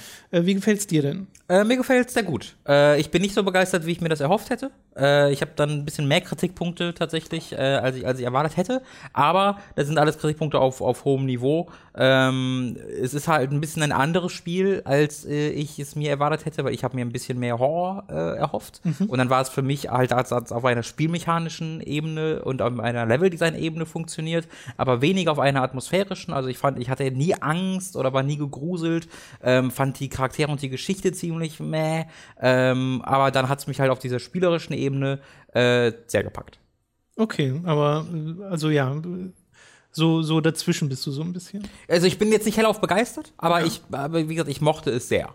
Okay, Ja. was ist denn, also, wir können ja mal bei den Charakteren anfangen, weil ich habe ja dieses Ding, ich habe ja Resi 2 äh, auf der PlayStation durchgespielt, auf der PlayStation 1 Mhm. äh, und war da überrascht, wie sehr mir Claire und Leon gefallen haben, gerade im Vergleich zu den Charakteren aus Resident Evil 1, äh, wo man eigentlich von allen, also, weiß nicht, die haben da gar keinen großen Eindruck Mhm. hinterlassen, sagen wir es so. Äh, und bei Resident Evil 2 war es anders. Und das hat jetzt bei mir im Remake auch wieder funktioniert. Also ich mochte Claire sehr gern, weil sie wieder so ein bisschen in diese Action-Helden-Richtung äh, geht, wie es auch im Original war. Und ich mag halt diesen, diesen Rookie Leon, diesen äh, Good Guy, der einen sehr großen Gerechtigkeitssinn hat und sowas. Und das hat bei dir dann nicht gezündet. Ich glaube, größtes Problem sind die Sprecher. Ich finde die Sprecher total bla. Also Echt? nicht besonders, also nicht ich gut. fand die auch gut. Also gerade Leon ist, finde ich, sehr. Also das hört sich so an, als ob das alles so in so einem Nebensatz eingesprochen wurde, fand ich. Sag so, ja, ich bin Leon. Ja, ja. Ja, nee, ich habe dazu keine Meinung. Es hört sich für mich, also ich bekomme, habe durch die Sprecher, durch Claire schon so ein bisschen mehr, aber durch vor allem Leon habe ich so kein Gefühl für den Charakter bekommen. Der wirkt Okay. für mich so wie der Protagonist, so ein bisschen wie ein stummer Protagonist, äh, wenn das Sinn er ergibt. Nur, dass er halt, nur, dass er halt redet, aber das ist so der, der gleiche Effekt für mich. Und dann mag ich halt einfach dieses, ich glaube, ich mag diesen Leon-Stick halt nicht, von dem, äh, ich bin so unglaublich naiv und dämlich, dass, dass, dass ich damit Leute umbringe. Ich also wie er halt halt den, toll. der, der hat ja einfach den Journalisten umgebracht. Das ist ja einfach seine Schuld. Äh, und das finde ich, da, da, da, da finde ich einfach so, ah ja, äh, das finde ich jetzt schon fast nicht mehr sympathisch, sondern eher dämlich. Warte, wieso hat er den Journalisten umgebracht? Weil er nicht aus der Zelle gelassen hat. Der, der, der, der, meinte, lass mich aus der Zelle. sagte, nee, nee, der Chief Irons, also äh, muss ich nur erstmal nachfragen. Also, du, das ist eine Zombie-Apokalypse, lass den Typen aus der Zelle. Ähm, er hat natürlich nicht persönlich umgebracht, aber das fand ich, das war schon äh, sehr, sehr grenzwertig. Aber das ging doch dann auch sowieso nicht, das mit der Zelle. Ja, ja, aber er hat es ja gar nicht versucht. Also es war ja so ein, es war ja ein, er, dachte, Aber du nee, nee, musstest ich doch dann den mal. Kram holen, um die. Genau, du Sachen musst du dann machen, aber das hast du erst danach dann gemacht. Also er hat nicht gesagt, ich lasse dich jetzt raus, ah, es geht nicht, sondern er hat gesagt, nee, nee, ich lasse ihn nicht raus. Ich muss erstmal mit Ja, Chief aber dann Irons haben sie ja einen. Kompromiss geschaffen, dass er ihn doch hätte rausgelassen. Also nee, hat er. nicht- Ist er nee, nee, nee, nee, nee, nee, nee. Die, die Cutscene war, der, der sieht den und er sagt, lass mich bitte raus. Und er sagt, und er sagt dann, nee, Chief Irons. Äh, und dann sagt er, Mann, lass mich raus. Und dann ist er tot. Und erst danach, um an die Karte zu kommen von ihm, machst du dann das, das, Ja, ja. das, das Gefängnis aufmachen. Aber Leon hatte nie den Gedanken, ich versuche ihn rauszulassen, ah, es geht nicht, dann muss ich das erstmal machen. Sondern der Gedanke von Leon war immer, nee, ich lasse ihn nicht raus. Und dann erst als er rein muss, um die Karte zu brauchen, ist aber, das ist egal. Also das ist jetzt, das geht so Ich bin ins immer noch Detail. der Meinung, dass nicht Leon ihn dann umgebracht hat. Naja, er hat ihn halt in der Zelle, also es hätte ja nichts geändert. Ja, ich weiß, was du meinst. Also es ist, eher eine Charakterebene für mich, wo das, wo das, das, das stimmt. Er wäre so oder so nicht rausgekommen, aber auf der Charakterebene, dass Leon gesagt hat, dass Leon halt so ein Blue Lives Matter Typ ist, der sagt so, nein, nein. Äh, der, der Chief Irons hat das gesagt, du bleibst jetzt hier drin, obwohl die Zombie-Apokalypse passiert. Das fand ich ein bisschen, äh, fand ich ein bisschen, hm. Äh, aber egal, also das hat mich, das hat natürlich, das soll jetzt kein großer Kritikpunkt Ja, ja, okay. sein, bitte. Ich fand aber die Ähm, Diskussion sehr gut. ja. also ich fand die, das war, den, den fand ich halt so ein bisschen so, äh, ist so ein Nicht-Charakter für mich gewesen. Und Claire hat, finde ich, sehr lange gebraucht, um halt mal zu, weil, vielleicht auch, weil ich öfter schon gehört habe, dass sie dieser Action so ein bisschen sein soll in diesem Spiel. Und dann habe ich mir Ja. vielleicht was anderes davon erwartet, aber die ersten, weiß ich nicht, fünf, diese sieben Stunden Kampagne sagt sie sehr wenig und macht auch dann sehr wenig in Zwischensequenzen oder so und sagt auch sehr wenig Sprü von, von coolen Sprüchen und dann zum Ende hin im letzten Gebiet kommt das dann so ein bisschen mehr, ähm, was ich mir dann erhofft hatte und da fand ich sie dann auch sehr cool. Also es ist auf jeden Fall nicht wahnsinnig viel Charakterisierung, die passiert. Und da kann ich verstehen, wie der falsche Eindruck aus einer Erwartungshaltung Mhm. entsteht. Äh, weil die, also ich hatte ja die nicht vor Resident Evil 2. Ich dachte ja einfach nur, die sind genauso wie im ersten Teil. Mhm. Und war dann überrascht, oh hey, nee, hier ist ja wenigstens ein bisschen mehr. Äh, und das, was dann da war, mochte ich total. Und so ging es mir dann hier auch, dass mir das auch gereicht hat, tatsächlich, dass ich jetzt nicht mehr brauchte. Weil schon so dieser erste Moment, wo sich Leon und Claire äh, oder der zweite Moment, wo sich Leon und Claire am, am Gitter treffen äh, in der Polizeistation und wenn du mit Claire spielst, sie so, we gotta stop meeting like this, äh, das Oh fühlt ja, irgendwie das ist die eine Szene, die ich richtig schlimm fand. Echt? Ja, ich fand, das wirkte voll, weil sie guckt wie so ein, wie so ein verliebtes, also es sollte gar nicht so ein, so ein Ding sein, das ist aber ja dieses sie sagt ironische, so, hey, hä? Äh, wir lockern mal diese etwas angespannte Situation. Aber die sagt irgendwie viermal, viermal so Sachen wie, wie got him, we stop meetings. Also die sagt, man gibt immer so einen, so einen Spruch, wo es sich an, als ob sie den anmacht. Und sie macht den in dem Sekunde nicht an. Also es wird, es, ich habe selten das Gefühl bekommen, dass die jetzt wirklich auf der Ebene funktionieren Okay. soll. Äh, aber es, ich, es, es wirkt für mich so, als ob sie da plötzlich zu so einem Dummerchen Ich habe wird. hab das ja zu großen Teilen äh, mit Dani gespielt, dass Dani neben mir saß und einen Teil der Story mitbekommen hat. Und bei uns beiden hat diese Chemie total funktioniert, wo wir so Ja, dachten, ah, okay, die, wir, wir mögen die voll gern. Ja. Aber ja, so unterschiedlich kann es sein. Ähm, äh, auf spielerischer und Leveldesign-Ebene bist du aber dabei. Voll, ja, ja. Es ist ja so ein bisschen, äh, es ist, äh, es ist ein WarioWare für Metroidvanias. Was? Du hast hier 50.000 ganz kleine Metroidvania-Spielchen drin. Ach so, in dem Sinne. Und da ich ja dieses Genre sehr, sehr liebe, habe ich alle fünf Minuten so einen kleinen Metroidvania-Fix, wo ich wieder was finde, was ich für woanders brauche und ich mich wieder Vor allem auch viele optionale Sachen tatsächlich. Ja. Das mochte ich sehr gern, dass du äh, oft so die Wahl hast. Weil am Anfang hatte ich so Angst, oh, wird's zu linear, nehmen sie mir zu viel der Freiheit, äh, diese Polizeistation Mhm. zu bereisen weg. Und es gibt auch einen Moment, den ich echt nicht mag, nämlich kurz vor dem ersten Bosskampf mit Mhm. äh, Birkin, äh, wo du durch die Statue kommst, Ja, nachdem du das Rätsel gelöst hast. Und wenn du da reingehst, kommst du nicht mehr zurück ja. bis zu einem bestimmten anderen Punkt. Ja. Äh, und das kommuniziert dir das Spiel nicht. Nee, da habe ich, andere- hab ich gegoogelt, muss ich äh, sofort Okay, sagen. ja, ob- ob ich, ich, mal dachte da so, na, ich habe halt meinen letzten Speicher, beziehungsweise nee, ich bin zum Boss gegangen, hatte noch nicht mal die Shotgun zu dem Moment und hatte nur meine Mhm. Ich auch. Ich Pumpelpistole hatte auch eine Pistole. und ha, hab's halt nicht geschafft, gegen den Boss zu, äh, zu, zu kämpfen und habe dann noch mal den letzten Stand Okay. geladen und habe mich erst noch mal erkundet, so wie ich es eigentlich vorhatte Mhm. und dann hat alles geklappt. Aber äh, an anderer Stelle gibt's halt sowas auch, ne, wo es so einen Point of No Return gibt. Und da kommunizieren sie dir sehr klar, hm, ich sollte hier jetzt alles erledigen, Ja. bevor ich hier Man muss sagen, es ist ja kein Point of No Return. Ne? Man kommt Das ja, stimmt. Es ist ein. Point of Late Return. Late Return. ja, so ein bisschen. äh, also ich, habe tatsächlich auch das Spiel eine Absicht. Ich glaube, die Hälfte des Spielzeit beim ersten Durchgang habe ich nur die Pistole gehabt. Ich habe sehr, sehr spät erst die ganzen, Ja, stimmt, ganzen Waffen gefunden. Obwohl äh, gerade die Karte findet man noch eigentlich recht schnell, Karte? um an die Granaten, um an den Granatenwerfer. Nee, den hatte ich auch erst sehr spät. Echt? Okay. Ja, ich habe halt, weil ich auch, ich bin halt dann, ich habe mir viel von dieser Erkundung, weil ich mir, weil ich mir gedacht habe, ich bekomme bestimmt viel für dieses Polizistengebiet auch erst später im Spiel. So, aber das ist ja nicht so. Du bekommst ja eigentlich so ziemlich alles, was du im Polizisten in, in der Station brauchst, kriegst du auch in der Polizeistation. Also diese drei Gebiete sind ja nicht komplett, aber so fast komplett unabhängig voneinander mit den Items, die du bekommst und brauchst. Ja, und die ähm, Rückkehr ist dann optional. So genau. Und das habe ich ja hab ich halt nicht gewusst und dachte mir dann, okay, dann gehe ich jetzt einfach mal weiter und komme dann später zurück und räume dann hier auf. Ähm, und deswegen habe ich nur ganz wenige dieser ganzen so. Sachen tatsächlich aufgemacht und bin halt lange Zeit auch in den äh, Sewers nur mit meiner äh, Pistole rum, glaube ich, halt irgendwann ah, mal die SMG gefunden ich ja habe. Voll Panik bekommen. Du meintest ja, dir viel das Spielrecht. Das einfach. ist die Sache, genau. Das ist, glaube ich, der Grund, warum ähm, der, der, der, das auf einer Horrorebene so gar nicht funktioniert bei mir. Ich fand, das war auf dem normalen Schwierigkeitsgrad im A-Durchgang zumindest mega einfach. Äh, ich hatte halt immer wirklich absurd viel extra Munition. Ich habe einen Screenshot von meinem beendet, also wo ich den letzten Boss besiegt habe, von meinem Inventar, wo ich irgendwie 180 Schuss für die Pistole noch habe äh, und irgendwie vier Granaten, das hast du nicht gesehen. Nach dem Boss wohlgemerkt. Ähm, und äh, deswegen hatte ich nie, äh, nie dieses typische Resident Evil Gefühl, was halt so Resident Evil äh, 1 bis 5 eigentlich ausmacht, äh, dass du halt genug Munition hast, um dich zu wehren, aber immer das Gefühl hast, dass du nicht genug hast Munition, äh, genau. nicht genug Munition hast, um dich zu wehren. Sondern ich hatte immer gewusst, okay, ich habe noch irgendwie 60 Schuss äh, im Hintergrund in, in, auf der Bank liegen und konnte sehr problemlos die, die Zombies ähm, erledigen tatsächlich, ja. Weswegen dann halt nie dieses Angstgefühl entstand. Ja, das hat bei mir halt voll funktioniert. Zumindest in der Mitte von Leon, oder Anfang und Mitte von Leons Playthrough war ich so voll da drin. Also mhm. auch dieses, dass ich zwischendrin mal gar nichts mehr hatte.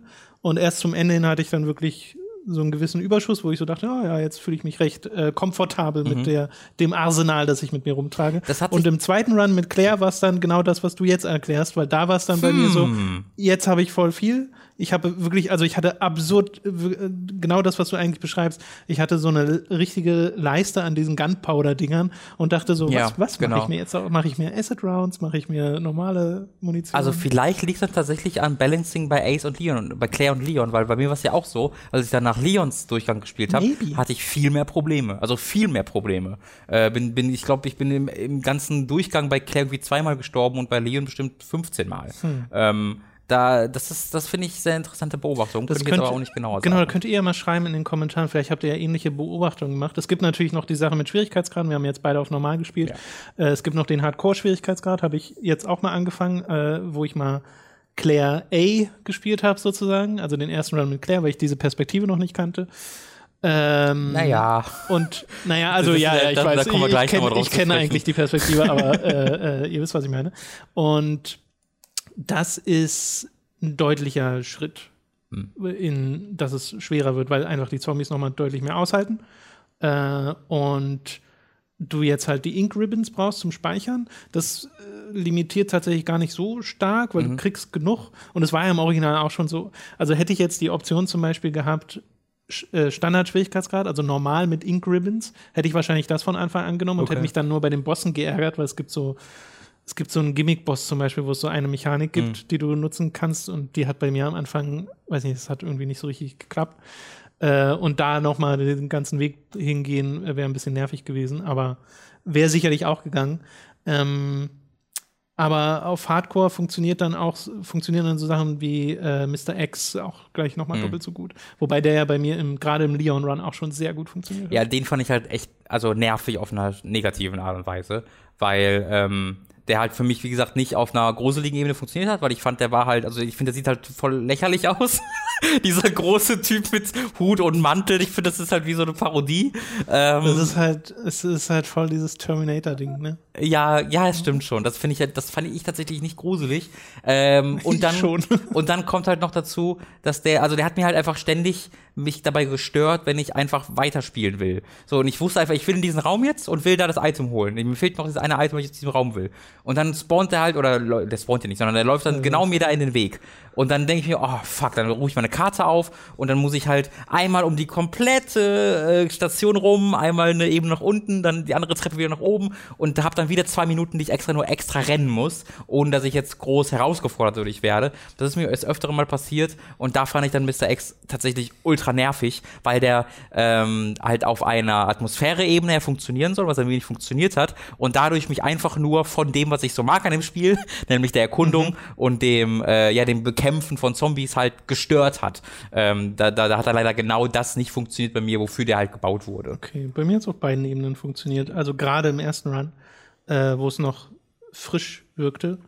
Ähm, einmal, also so richtig, richtig gruselig finde ich Resident Evil 2 nicht, fand ich auch das Original nicht.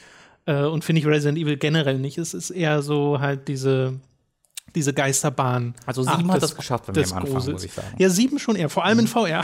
Ja. das ist scheiße gruselig. Aber, äh, Aber allgemein habe ich dir stimme ich auf jeden Fall zu, ja. Nicht diese Resis, also die funktionieren dann atmosphärisch trotzdem bei mir und ich erschrecke Mhm. mich auch, weil es gibt ja nun mal schlicht Jumpscares in dem Spiel, so ein paar. Aber die, die es gibt, finde ich auch meistens tatsächlich ziemlich cool, weil wenn Mr. X durch eine Wand durchdrescht, das ja, finde ich einfach schon ein bisschen Mhm. gut.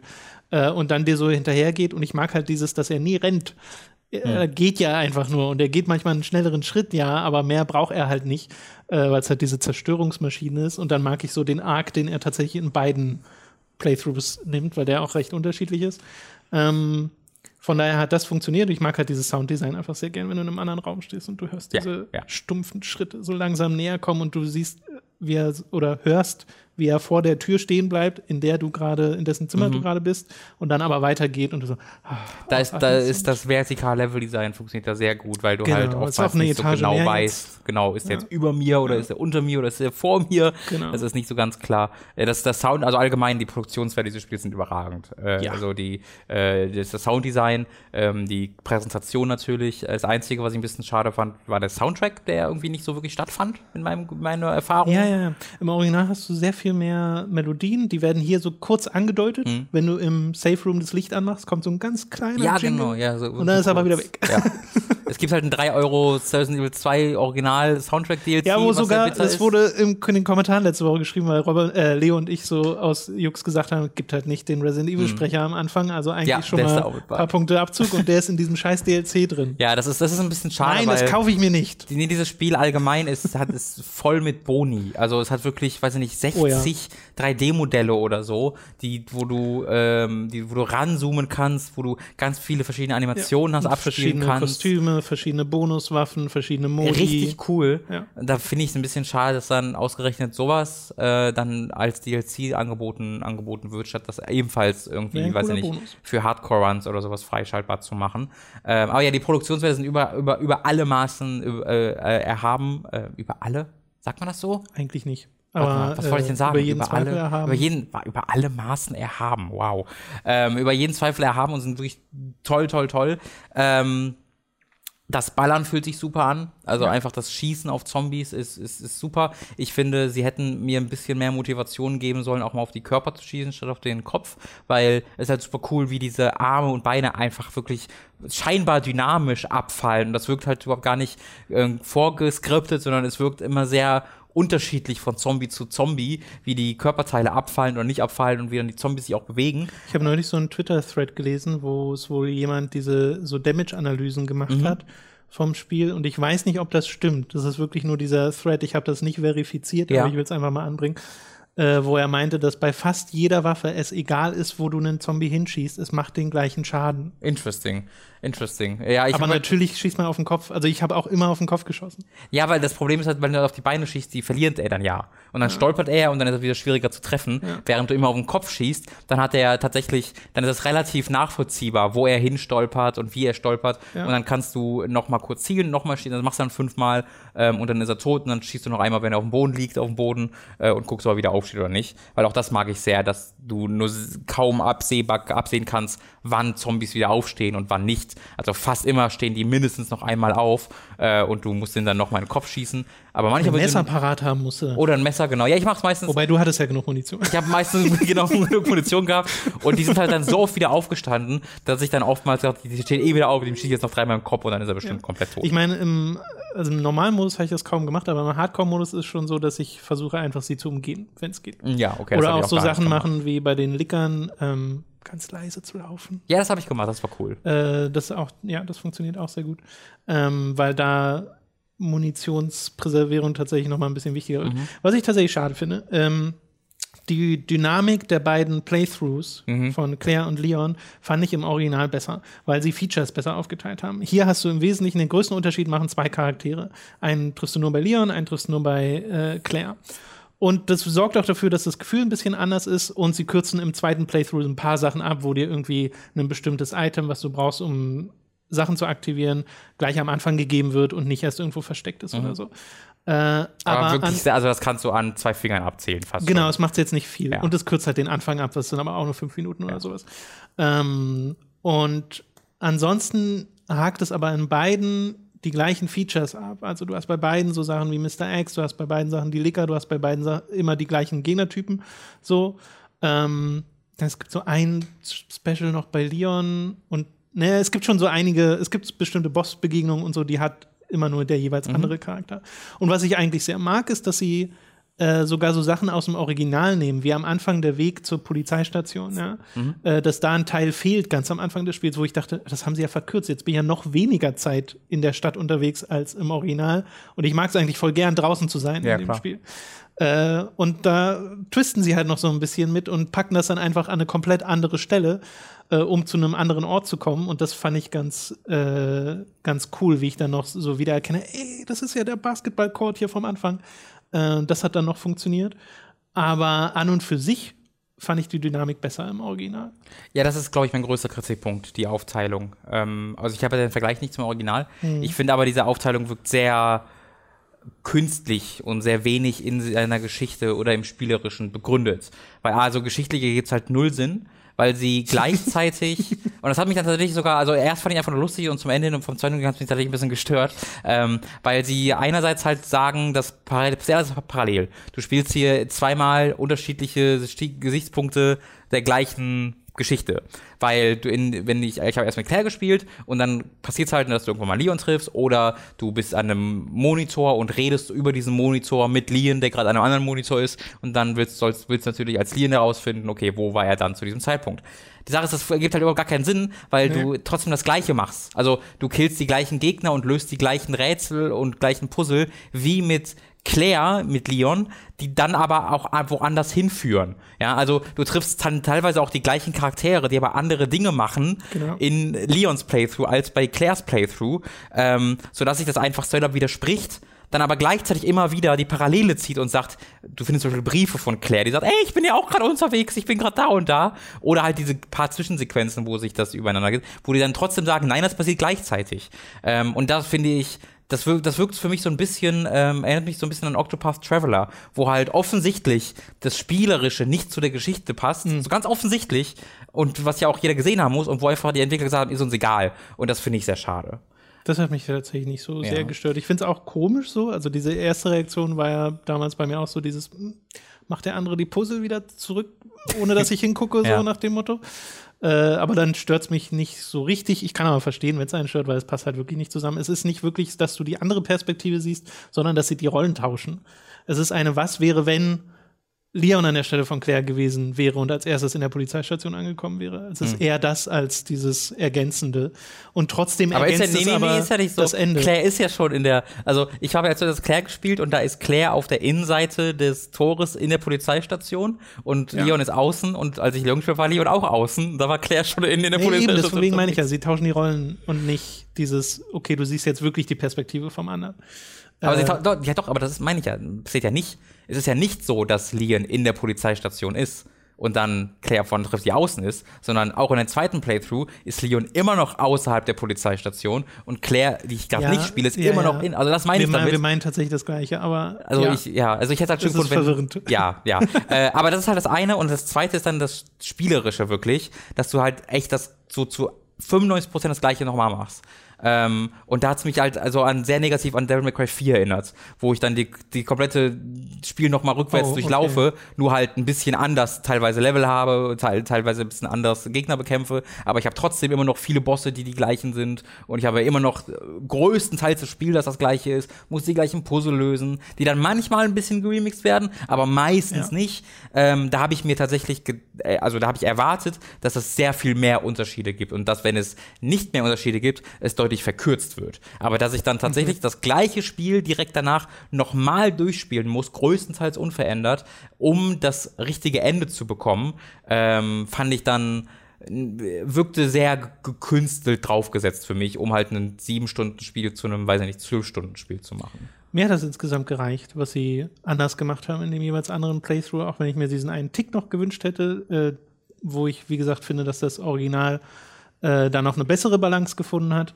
Und ich hätte jetzt auch nichts dagegen gehabt, wenn sie den zweiten Run noch mal eine Stunde gekürzt hätten Ja. oder sowas. Weißt du, dass du noch schneller einfach zu diesem letzten Part kommst, wo ja wirklich neue Sachen dann noch passieren und andere Sachen passieren.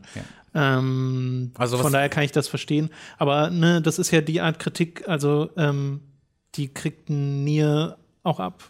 Sure, ist ja auch absolut die Weil's gleiche, ja, ja, die, auf jeden die Fall. gleiche Dynamik ist. Ne? Du Ja. spielst ja das Spiel nochmal. Ja. Klar, du bist ein anderer Charakter, trotzdem hast du ganz viele Quests einfach nochmal. Ja, So. also das, das muss man dann, das, das gilt für A genauso wie für Genau. B auf jeden Fall. Ähm, bei, bei Resident Evil hätte ich mir halt gewünscht, dass sie, ähm, äh, also wenn sie halt noch ein bisschen mehr, sie, also sie hätten A, finde ich, die ganzen Puzzle rausnehmen müssen, äh, die ich halt schon gemacht habe. Also diese ganzen Locker und Saves und so, die haben größtenteils die gleichen Passwörter. Ähm, und dann habe ich halt einfach bei Google geguckt, weil ich, nee, ich gucke jetzt mir nicht nochmal, suche mir jetzt nicht nochmal die Notizen zusammen, sondern habe die dann kurz bei Google geguckt, weil ich ja schon mal geöffnet habe und dann einfach schnell geöffnet. Das habe ich erst auf dem Hardcore-Schwierigkeitsgrad gemacht. Ja, ja, also das hätte man sich, finde ich, sparen können. Äh, oder halt, äh, wenn es mich halt weniger hätte stören sollen wie bei Nier, wäre natürlich, wäre halt wichtig gewesen, dass halt einfach die Charaktere mir besser gefallen, dass es mehr Dialoge gibt, was mich Ja, dann ja, ja. Durch sowas wie, ähm, wie Nier trägt. Aber also ich will trotzdem klar machen, ich habe halt schon so echt meine Kritikpunkte, aber mir, mir hat das echt auf einer spielerischen Ebene als Action-Shooter sehr viel Freude bereitet. Ähm, ich würde mir wünschen, dass sie also dadurch, da, da, dass das, da das Horror-Ding bei mir nicht so funktioniert hat, würde ich mir ganz persönlich wünschen, dass sie beim Resident Evil 3 Remake, was ja ohne Zweifel kommen wird, bei den Wertungen, die es bekommt und bei der Aufmerksamkeit, die es bekommt. Ich würde noch nicht sagen ohne Zweifel, aber ich würde sagen, die Wahrscheinlichkeit Ja, ist auf jeden also Fall. ich habe bei mir, also ganz subjektiv habe ich wenig Okay. Zweifel, äh, habe ich keine Zweifel. Ähm, also halt wirklich nur subjektive Spekulation. Ähm, da würde ich mir halt wünschen, dass sie mehr auf diese Resident Evil 4 Präsentationsebene gehen, wo halt, okay, auf einer Horror-Ebene nimmt es mich sowieso nicht mit. Das heißt, wir gehen komplett auf diese Spannungsebene, ne? Munition ist knapp, oh Gott, oh Gott.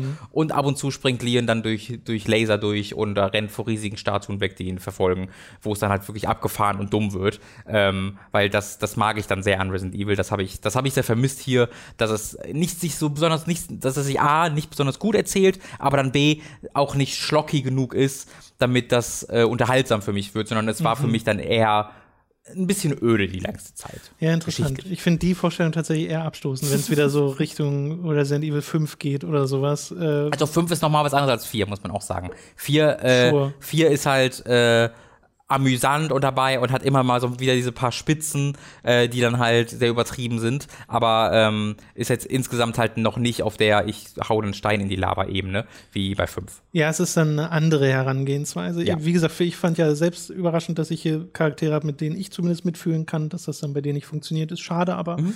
äh, da bist du sicherlich auch nicht der Einzige.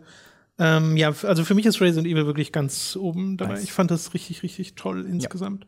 Und äh, hast du eigentlich Force Survivor mal angespielt? Äh, nee, Der schaltet sich ja schon nach beiden Ich, ich habe es freigeschaltet, frei. ja, aber ich habe es noch nicht gespielt. Okay. Super gute Musik, die da im Hintergrund spielt.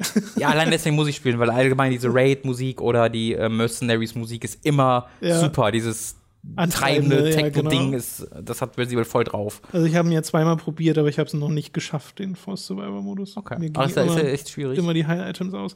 Weiß ich nicht, ob der schwierig ist oder ich einfach nur schlecht. Okay. I don't know.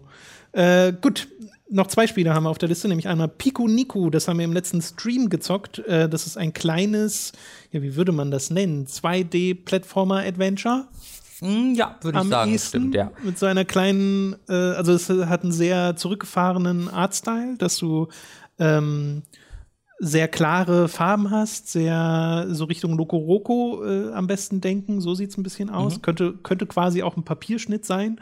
Äh, ist jetzt aber nicht in diesem Stil an und für sich. Es sind nur einfach diese sehr klaren, festen Formen und Farben. Äh, und du spielst so einen Drops mit Augen und Beinen. Das Biest. Das Biest, genau, die genannt. Bestie, ja. Ja. Ähm, ich habe es auch äh, seit dem Stream noch mal weitergespielt, bin jetzt relativ weit am Ende. Das ist kein sehr langes Spiel, man wird so dreieinhalb Stunden brauchen, schätze ich mal. Ich bin jetzt so knapp drei drin, also ich werde es wahrscheinlich heute dann irgendwann durchspielen.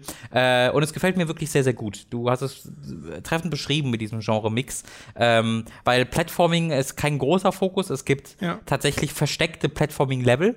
Oh. Ähm, wo die dann noch mal, also die dann, ich bin ja jetzt nicht fest, ich hing da nicht fest oder so, aber da muss man schon so ein bisschen Okay. sich, sich anstrengen. Und Äh, das, was aber, wir im Koop gemacht haben, war ja teilweise auch wirklich Plattforming. äh, genau, das war noch mit einem größeren Rätselfokus, würde Ja. ich sagen. Und da, ich hatte dann aber wirkliche Platforming-Passagen, Okay. die dann sogar keine Rätsel hatten zwischendurch, ähm, die aber optional waren. Also die waren versteckt und optional und da hast du dann irgendwelche Boni durchbekommen.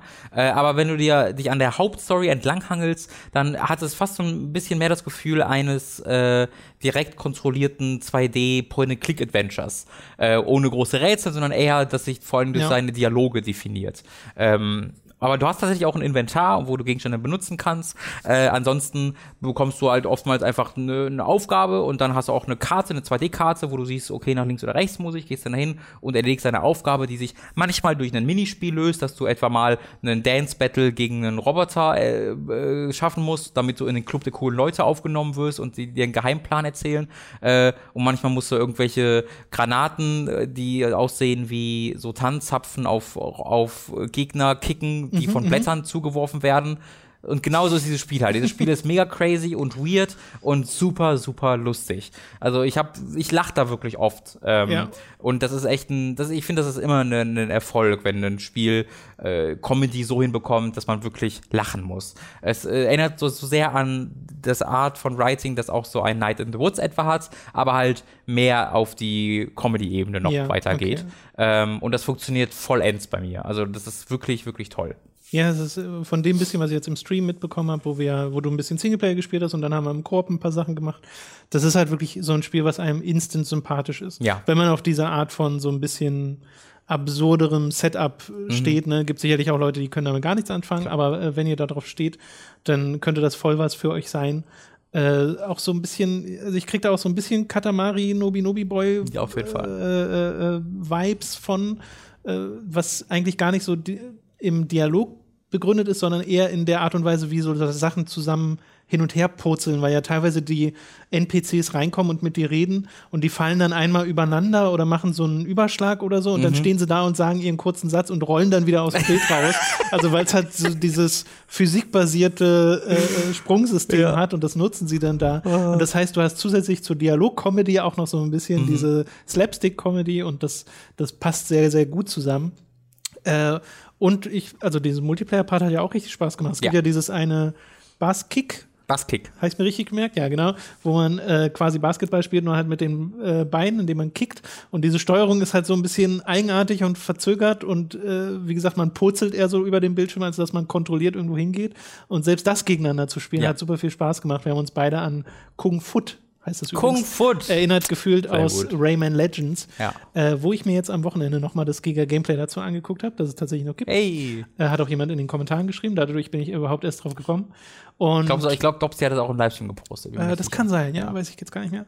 Äh, und äh, das nochmal zu sehen, war auch super lustig. Äh, weil Kung Fu war super. Das müssen wir eigentlich bei Time to 3 mal spielen. Das Einzige, was Das ist halt nur sehr viel schneller. ja, das Einzige, was Dopsy noch schneller schafft, als Dings zu posten, ist Resident Evil 2 durchzuspielen. Ja, äh, Dopsy ist ziemlich gut in Resi. ähm, ich bin jetzt gerade an der Stelle, um mal zu kurz zu, so, zu beschreiben, was so passiert in, in, in, in, in äh, wie heißt das Spiel nochmal? Nico, Pico, Nico. Nico, Nico, verdammt, ich habe kurz den Namen vergessen. Also ich habe gerade, ähm, ich habe gerade eine Widerstandszelle, die besteht aus drei Blättern, halt mit Gesichtern und Beinen. Äh, die, das ist eine Widerstandszelle, die sich halt, ne, die halt eine, eine Rebellion aufbauen wollen. Und der bin ich bei, äh, bin ich, äh, den, den habe ich mich angeschlossen. Und äh, um während ich dann für die Arbeit gearbeiten wollte, um halt Roboter zu besiegen, bin ich dann über so ein Secret gestolpert, in, äh, einfach in einem Haus gelandet, wo jemand sich einen Toast gemacht hat und meinte, ey Mann, mein Toaster geht nicht. Und dann habe ich halt gegen das Toast, gegen den Toaster gekickt und dann kam nacheinander fünf Toasts aus dem Toaster rausgeschwebt. Ja. und die beiden Charaktere, also mein Charakter und dieses andere Blattviech, äh, hatten einfach mit riesigen Augen so äh, dahin geguckt und dann haben die die Toasts sich ganz schnell gedreht und wurden zu einem großen Toast mit Augen, das dann gesagt hat, Welcome to Toastopia. Und dann bin ich zu dem Toast hingegangen, habe Y gedrückt und dann wurde ich nach Toastopia äh, teleportiert, was dann ein so ein äh, Jump'n'Run Level war, Parcours Level, wo ganz viele Toasters stehen, die halt Toasts ausspucken, was dann das die Hindernisse waren. Und am Ende bin ich dann bei dem großen Toast angekommen, äh, das dann gesagt hat, ja, jetzt sind wir hier wohl einfach. Äh, sorry, hier kommen wir nie wieder weg. Und dann habe ich aber den Stecker einfach gezogen, wo und dann hat er laut geschrien. Ich wurde raus teleportiert zurück aus dieser Welt zurück ins Haus, wo dann auch der Toaster ausgesteckt war. Und dann hat das Blatt gesagt, hä, habe ich jetzt wohl keinen Toast mehr. Und dann bin ich gegangen. Und das war so eine fünf, Viertelstunden Sequenz, die Ja, ich einfach völlig geliebt habe. Das beschreibt, glaube ich, auch ganz gut, was dieses Spiel Ja. so macht. Also das müsst ihr halt mögen, dieses völlige Absurde. Ähm, aber das mag ich sehr. Ich habe sehr, sehr gelacht. Äh, Freue mich sehr, das heute noch oder irgendwann im Laufe der Woche ähm, durchzuspielen. Gibt's aktuell, glaube ich, immer noch. Müsst ihr mal gucken, bin mir nicht ganz sicher, ob es wirklich aktuell immer noch der Fall ist. Ähm, bei Twitch Prime tatsächlich kostenlos äh, zum Runterladen, wenn ihr Twitch Prime abonniert habt. Ähm, dann könnt ihr das über den Twitch Launcher auf dem PC runterladen. Ansonsten kostet es äh, 15 Euro bzw. 12 Euro, wenn es noch den 10% Erlass hat, auf Steam und auf Switch, wo ich spiele. Sehr gut.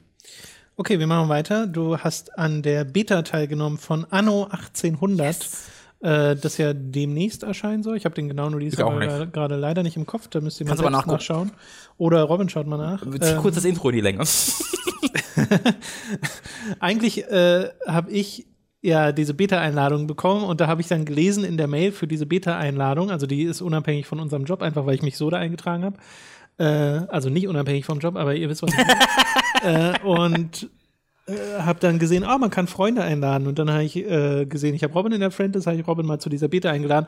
Äh, jedenfalls, ich habe es nicht gespielt. Äh, gut, weil ich mit anderen Arbeit. Spielen beschäftigt war. Weiter. Aber Robin hat es dann dafür jetzt mal angezockt und kann mal euch sagen, wie denn so der Ersteindruck ist zum neuen Anno 1800. Und das Ding ist, ne, ich habe es nicht gespielt, nicht weil ich irgendwie Anno nicht mag oder so, ganz im Gegenteil. Ich freue mich sehr auf dieses Spiel. Ich finde das super spannend, was sie da machen. Mhm. Das war immer eine Zeitgeschichte, wo ich so dachte, wenn ich jetzt Anno spiele, Sehr richtig. spiele ich nicht nur eine halbe Stunde. Genau. Ich hab's halt, ich hab's halt, um mich auf den Release am 16. April vorzubereiten. Ach ja, es wurde ist- nach ist hinten dir gerade eingefallen, Richtig, es, wurde, es war ja mal eine für Winter 2018, was uns sehr verwirrt Ja, ja. hat, äh, angekündigt, aber wurde dann ordentlich verschoben auf den 16. April.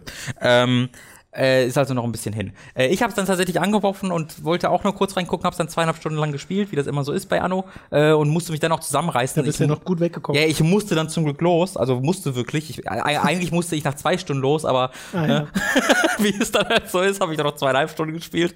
Ähm, und es hat mir richtig gut gefallen. Ich habe noch so ein paar Performance-Probleme. Es läuft bei mir nicht so richtig gut auf einer äh, mit einer GeForce äh, 79, äh, was überraschend war, weil die meisten Spiele laufen mit der 79 schon noch ziemlich gut, ähm, aber ist halt auch noch vier Monate vor Release. Deswegen, Übrigens nicht die Anthem-Demo, die läuft mit einer 79 nicht mehr so gut.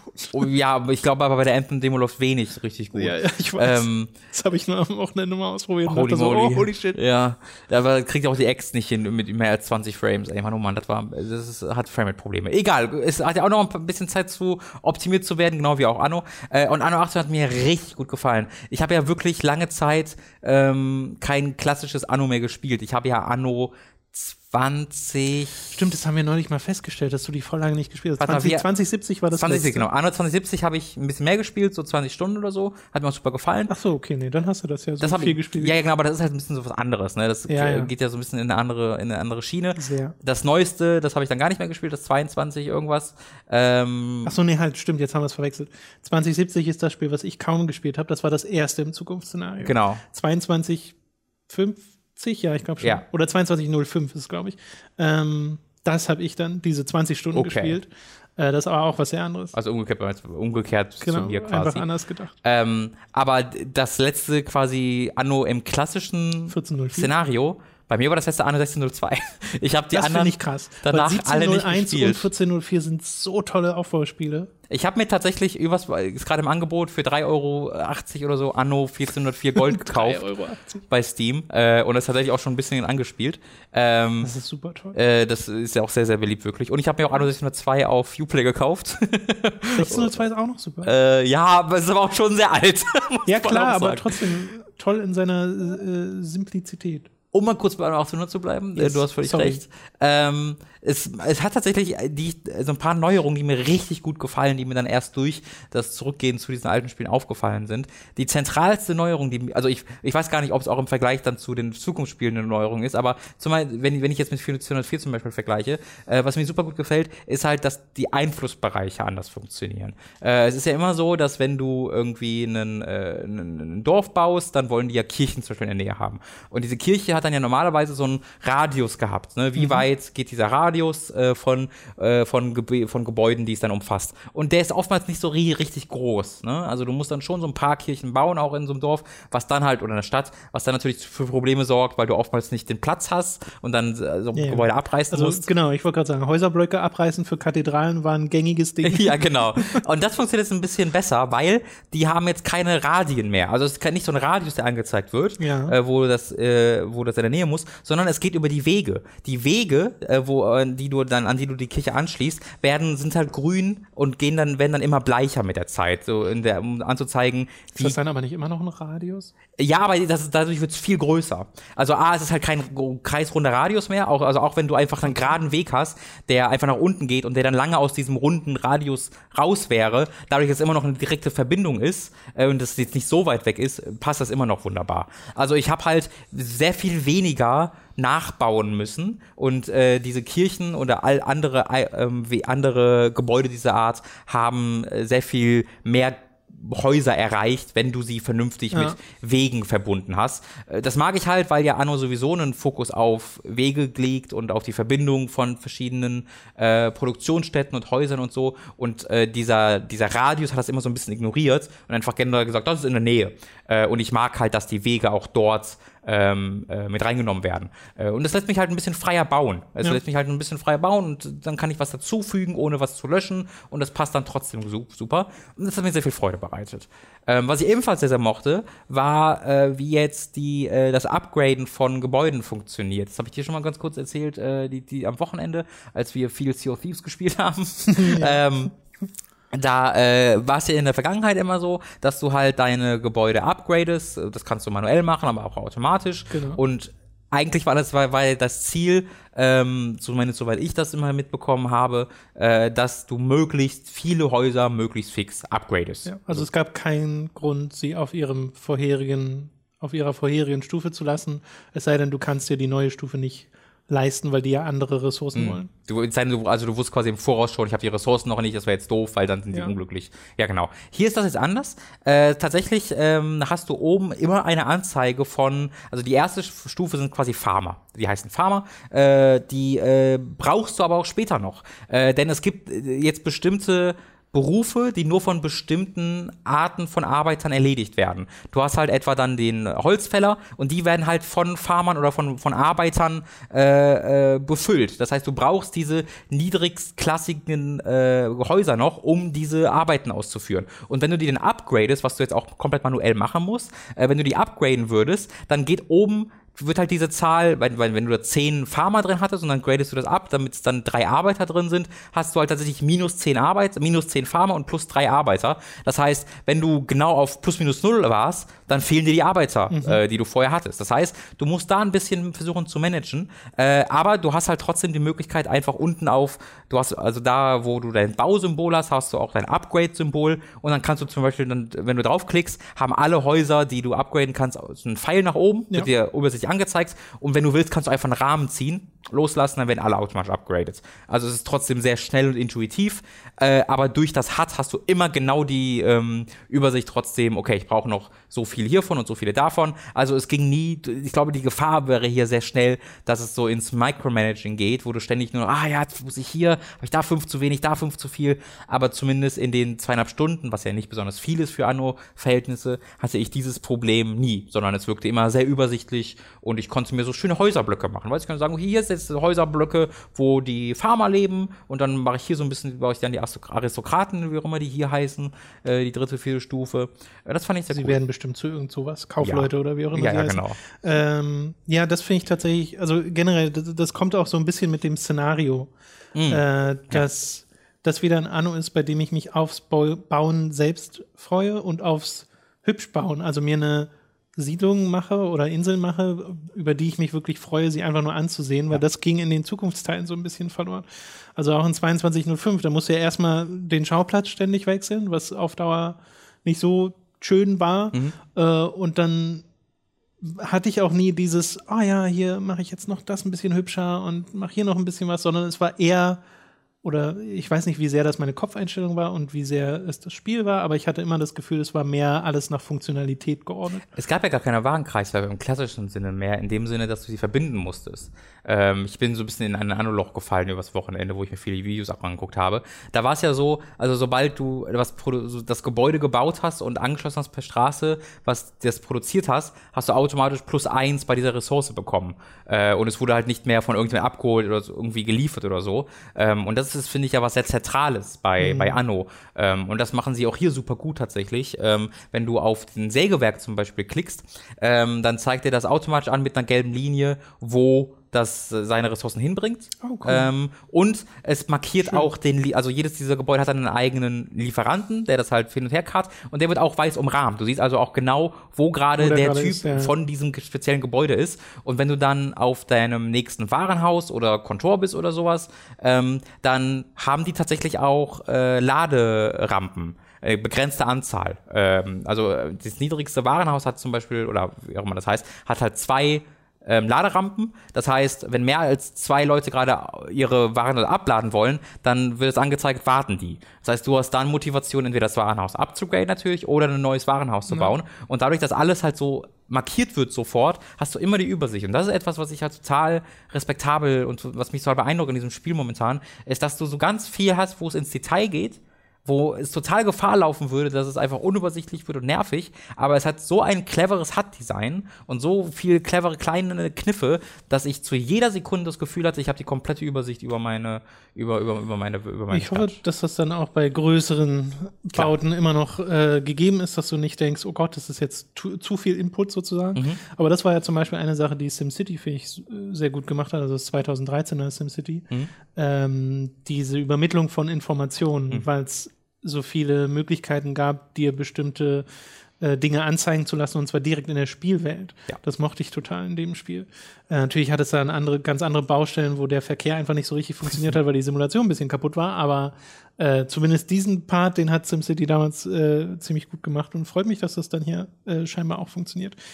Ja, also bin ich auch nach wie vor sehr gespannt drauf Ja. auf dieses Spiel. Also es sieht natürlich überragend aus. Äh, diese ganz, diese, dieser, der, der, der Wuselfaktor TM funktioniert auch hier äh, absolut wunderbarst. Wie gesagt, bei mir nur in einer nicht so ganz so tollen Präsentation, weil es hat halt ein bisschen geruckelt bei mir.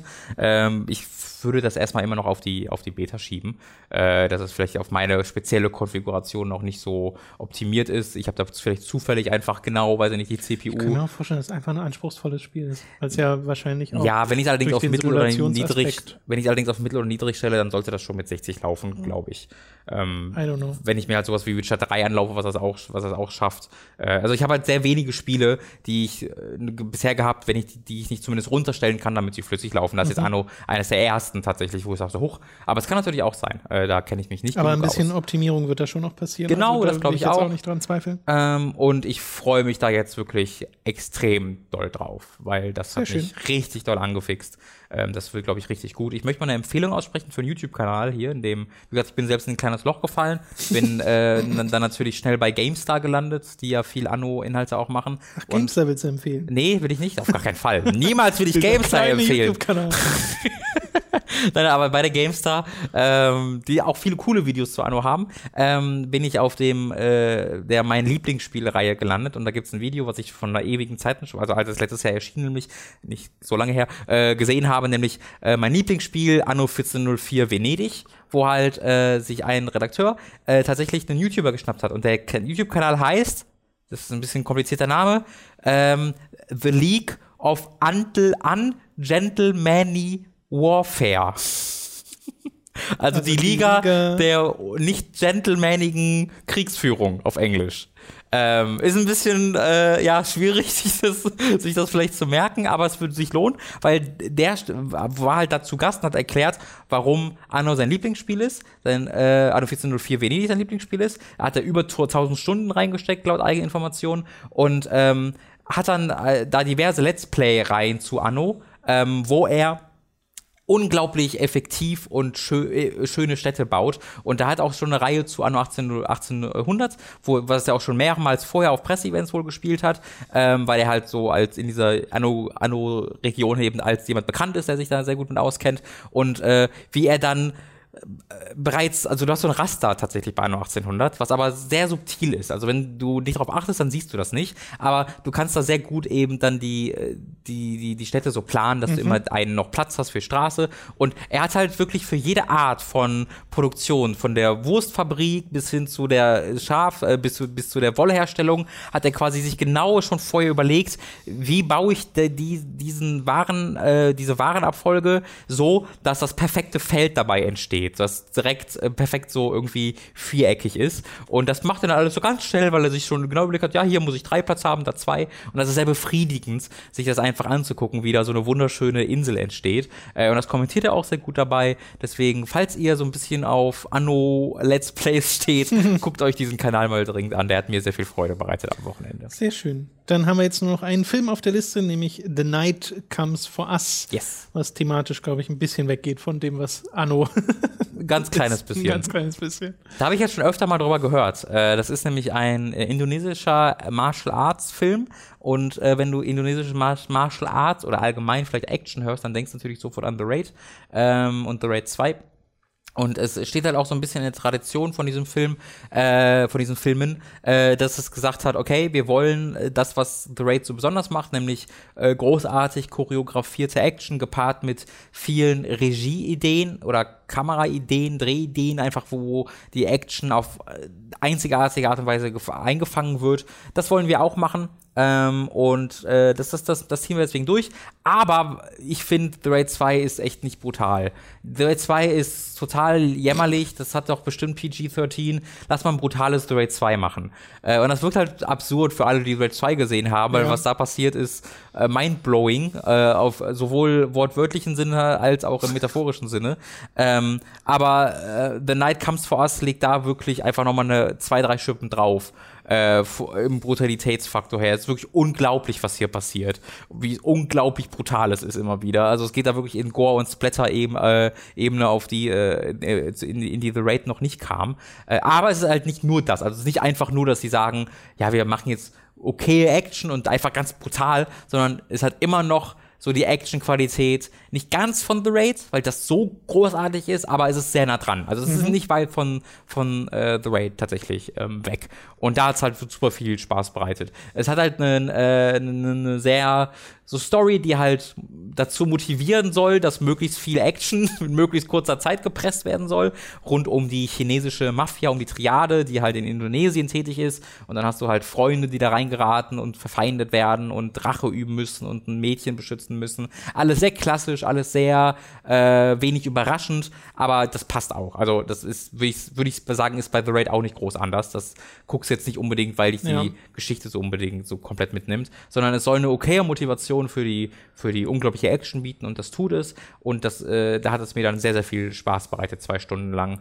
Ähm, hat, am, ist am Anfang braucht ein bisschen, um dann loszugehen. Also es hat dann so Viertelstunde, 20 Minuten Setup. Ja. Aber dann geht's halt wirklich zur Sache. Und dann hat so zwischendurch mal so fünf bis zehn Minuten kurz hier reden Leute nochmal kurz. So. Und dann geht's einfach weiter mit einer halbstündigen Actionsequenz.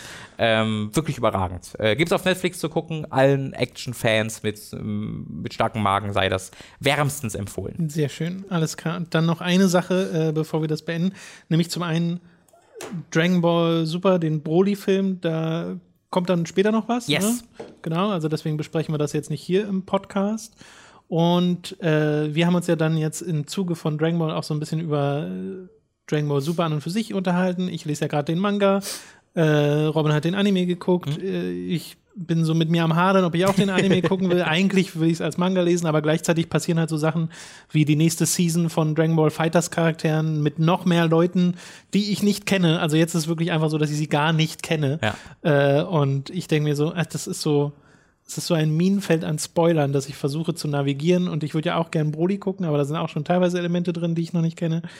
Äh, deswegen ist das immer so ein Hin und Her. Und du hattest gesehen, dass es so ein Manga-Angebot jetzt gibt, neues Mhm. äh, Manga Plus. Das heißt auch einfach nur Es so. heißt ne? Manga Plus, genau. Äh, genau, und das ist eine Plattform, auf der man äh, Mangas sich anschauen kann. Das ist jetzt keine Werbung, wir sind nicht gesponsert oder so, wir Ja. haben die einfach nur entdeckt. Ja. Äh, und das ist halt mal ganz interessant, weil sowas in der Form noch nicht so richtig gab. Also wüssten wir zumindest nicht, äh, dass man bei, äh, also ohne dass das jetzt ein Abo-Programm wäre, sich da Sachen anschauen kann, Mangas anschauen kann, in offizieller Kapazität. Das ist also Das ist vom Herausgeber Legales, von genau. Shonen Jump. Ja. Äh, allerdings jetzt keine kompletten Bibliotheken. Also das ist nicht so, dass man da One Piece von vorn bis hinten lesen kann. Äh, kann man, wenn man ein paar Jahre Zeit hat. Ja. Ähm, es ist halt es, gerade erst in den USA was gestartet. Das ist irgendwie Viz, von Viz Media oder sonst irgendwas. Ähm, und es ist im Grunde was sehr ähnliches, dass du halt diese Simul, also im, im Anime-Bereich heißt es Simulcast, aber hier die, die Simul, diese Simul-Release nennt man es Genau, vielleicht, ähm, wo halt gleichzeitig, wenn in Japan ein neues Kapitel kommt, äh, erscheint auch dann online das neueste Kapitel zu One Piece, zu, zu Boruto, äh, zu Dragon Ball Super und sowas. Erscheint dann auch hierzulande auf Englisch. Ähm, ich weiß gar nicht, ob es auch auf Deutsch lokalisiert wird. Das weiß ich nicht. Ähm, würde mich aber ehrlich gesagt überraschen. Ich glaube, das war Äh, alles Englisch, weil die deutsche Lokalisierung ist ja der Grund, weshalb es bei uns so lange Ja, dauert. stimmt auch. Und du kannst halt einfach auf diese Website gehen, auf- bei Manga Plus, und die einfach lesen. Also du musst da nicht, nicht abonnieren, gar nichts. Du kannst leider tatsächlich gar nicht abonnieren, weil was jetzt gerade der Fall ist, du hast immer die drei aktuellsten äh, äh, Kapitel kannst du dir lesen und dann irgendwie die ersten vier, drei, fünf Kapitel, das variiert ein bisschen. Äh, aber das, das dazwischen ist halt zumindest aktuell nicht anguckbar. Das heißt, wenn du nicht sowieso schon auf dem aktuellsten Stand bist, Ja. dann bringt das nicht so viel. Was sie auch machen, ist allerdings bei den ganzen Serien, die halt wirklich groß sind, ne, wie, wie One Piece, wie Dragon Ball, ähm, dass sie quasi einen Neustart da gemacht haben. Das heißt, sie haben da jetzt die ersten fünf unabhängig davon auch nochmal veröffentlicht und veröffentlichen dann, ich weiß nicht, ob es dann täglich ist oder wöchentlich, auch immer neue Kapitel, sodass du quasi neu anfangen könntest. Ja. Äh, und dann musst musst halt immer dann auf dem aktuellen Stand bleiben, damit du dann, weil die dann natürlich, wenn du dann bei Kapitel 10 angekommen bist, kannst du nur noch 5 bis 10 einsehen, aber nicht mehr 1 bis 5. Äh, oder 1 bis 5 vielleicht schon. Sagen wir mal, wenn du bei Kapitel 50 angekommen bist, kannst du halt 45 bis 50 einsehen, aber nicht mehr, Das weiß ich nicht, 10 bis 40. Ähm, und das ist ein bisschen schade, dass es halt gerade keine Abonnementfunktion gibt, dass du sagen kannst, ich bezahle hier, weiß ich nicht, 15 Euro im Monat, 10 Euro im Monat, was auch immer, und kann dafür auch die ganzen Archive einsehen. Das gibt's halt in den Vereinigten Staaten, aber das gibt's hierzulande noch nicht. Äh, ich kann mir aber gut vorstellen, äh, dass es eine Frage der Zeit ist und dass sie das früher oder später machen. Ähm, Fände ich sehr, sehr cool. So oder so ist es jetzt halt äh, was ziemlich Revolutionäres im Manga-Bereich, weil du einfach legal, ohne zu bezahlen, äh, simultan die gleichen Releases hierzulande angucken kannst, äh, wie halt in Japan. Und das finde ich äh, ziemlich, ziemlich cool. Und falls ihr sowieso zum aktuellsten Stand schon seid und euch halt immer mit irgendwelchen Leaks oder äh, irgendwie Online-Sites, wo, wo du Scans bekommen hast, äh, über Wasser gehalten habt, dann könntet ihr das jetzt auch ganz ähm, legal und in guter Qualität machen. Gibt es als App, ähm, Tablet, kann man dann aber auch einfach im Browser machen, äh, kann man auch auf unterschiedliche Arten einstellen, kann man vertikal oder horizontal lesen. Ähm, sehr, sehr intuitiv und, und cool. Ja, wir sind ja über Dragon Ball drauf gekommen. Für meine Zwecke hat es mir da genau gar nichts gebracht, Ja, leider, ja. weil ich brauche halt die Zwischenkapitel, wenn ich auf den aktuellsten Stand kommen wollen würde. Mhm. Äh, weil Dragon Ball Super, der deutsche Manga, ist halt gerade mittendrin und der nächste erscheint, glaube ich, im April oder so. Und man weiß auch schon, dass der danach dann irgendwie ein paar Monate später kommt, aber sie brauchen halt immer ein paar Monate. Also es wird ja, das ist ja eigentlich blöd, weil es wird ja die nächste, also es wurde ja bereits angekündigt, dass Dragon Ball Super weitergehen wird, jetzt nach dem Film. Und das wird hundertprozentig weitergehen, bevor der Manga in Deutschland Ja, ja. das geschafft hat, dass der Ursprung ist super. Also das ist echt doof. Ja, ich finde das auch mit dem Anime so blöd. Also, weil du kannst ja hierzulande dir die Boxen kaufen von Ja. Dragon Ball Super, aber es ist ja noch nicht mal annähernd durch. Also Ja. man ist dann auch mittendrin und selbst dann sind die Boxen halt so teuer, weil halt Anime hier in Deutschland so teuer ist. Ähm, das ist ein bisschen frustrierend. Ja. Vor allem, wenn du halt siehst, okay, in Amerika gibt es einfach den Funimation Channel. Da bezahlst du halt ein bisschen was pro Monat. Muss Dann auch nicht. kannst du dir, äh, stimmt, das geht Wenn du es mit Werbung guckst, dann kannst du es einfach kostenlos? Okay. alles starten, genau. Ja, aber genauso wie das Crunchyroll-Angebot und so ja einfach viel größer ist Ja. dort, äh, weil die Lizenznummer hier in Europa so kompliziert ist und so schwierig. Also es ist ja nicht so, dass da irgendwo eine böse Absicht hintersteckt. Das scheint nur wirklich Ja. organisatorisch sehr schwer zu sein. Also ich kann da jeden verstehen, der, der ein VPN installiert und sagt, ich gucke es über diese Variante, weil sonst kann ich es ja gar nicht gucken. Ähm, Finde ich, find ich moralisch äh, völlig vertretbar und okay. Ja. Gut, äh, dann sind wir, glaube ich, durch mit dem Podcast. Oh Oder hast du noch was? nein! Ich habe ein bisschen Son of the Enders gespielt auf der PS4, das war super cool. Random? VR oder was? Äh, nee, und ich habe leider die Kamera hier vergessen. hier, die liegt Oh, hier. okay, so Deswegen, ich wollte es in VR spielen, Ja. aber konnte nur die normale Version spielen, war überrascht, wie großartig es aussieht. Äh, hab Dragon Quest weiter gespielt, war überrascht, wie gut es aussieht. Dann war Spaß, ich wusste genau, wie gut es aussieht, weil ich schon 30 Stunden gespielt habe. Das ist aber noch super gut. Okay. Wir haben Sea of Thieves vier Stunden gespielt. Das hat sehr viel Spaß gemacht. Äh, ich habe ein bisschen Resident Evil gespielt. Okay, ich sehe, äh, wir, wir kommen da zu nichts mehr Du hast Produktivem. gefragt. Das stimmt, ich bin selbst schuld. Ich habe The Alienist fertig geguckt. Was ist denn die Alien ist? Nein, ist egal. Robin, wir wollen den Podcast jetzt beenden. Äh, Patreon.com slash hooked oder steadyhq.com slash hooked könnt ihr uns unterstützen. Ab 5 Dollar slash Euro bekommt ihr Zugriff auf alle exklusiven Inhalte und ab 25 werdet ihr zum Podcast-Produzenten und werdet namentlich hier im Podcast erwähnt. Wir bedanken uns jetzt nämlich bei den folgenden Podcast-Produzenten. André Rademacher, Felix Kiel, Jan Lippert, Marc Regen, Michael Noritz-Wolf, Geri Bohr, Don Oh. Stylo. Wie war das geschrieben? Da ist ein Leerzeichen einfach dazwischen. Ein Herzzeichen? Ein Leerzeichen. so. Ein Leerzeichen. Vielleicht mag er sich selbst sehr. Don Stylo, Michael, Grünkohlwiesel, Nomemon digitiert zu, Markus Ottensmann, McLovin 008, Julia Marinic, Simon Dubicai, Sebastian Diel, Noah der Große, Oh. Christopher Weid, Lennart Struck, Christian Hühndorf, Pikatsch, Günni des Weiteren. Hauke Brav, Lisa Willig. Das heißt, ich möchte bitte. Hä? Ich verstehe tatsächlich Ach, will. Ach willig. So willig. Willig. Wow. Das habe ich nicht verstanden. Nicht schlecht. Das willig. Oh mein Gott. War das der Gla also hat das Lisa selbst gemacht oder war das ein Nachkommen? das, das ist der User danach. Oh, ich hoffe, das ist okay, dass man diesen Namen über deinen Witz gemacht, äh, diesen Witz über deinen Namen gemacht hat. Es ist sicher nicht böse gemeint, das war einfach ein sehr guter Wortwitz. Ich wollte ja sagen, das ist ja, da ist ja nichts Böses drin, das ist ja Willig. wirklich nur ein Wortwitz. Sag, sag mal, das heißt bitte. Das hätte ich jetzt vor allem wirklich nicht verstanden, wenn du es nicht gesagt hättest. Formel Hooked Fan Nummer 1. Oh. Max Geusser, Dito, Oliver Zirfers. ist gut jetzt, Robin. Raun, Maggie Power, Der Hamster, Pavodionus, Eisenseele, Stefan T-Bone, Gustian, die Epic Snowwolf, Autaku, Zombie und Wintercracker und It's Me, Retro Prinz. Vielen Dank an alle Das ist einfach nur die. Auflistung der Namen unserer Produzenten. Das sollte einfach, alle anderen YouTuber machen das ein Jahr und sagen dann, oh, das wird so aufwendig und langweilig, ich mach's nicht mehr. Und das ist mein Highlight der Woche jedes Mal. Wir haben so eine gute Community. Wurde uns auch nochmal von unseren Gästen bestätigt. Äh, ihr seid wirklich, ihr seid Sahne, Leute. Ihr seid richtig toll. Ich mag Ja, euch schön. sehr. Das macht sehr viel Spaß. Ja. Gut, das war's mit diesem Podcast. Vielen Dank fürs Zuhören, vielen Dank an die Unterstützung und äh, bis zum nächsten Mal. Das heißt, ich möchte bitte. Oh, ich habe einfach so viele Alltagssituationen, wie man wie einfach so jemand, wer hat, das heißt bitte. Nein, das ist mein Name. Ah ja, tschüss. Tschüss.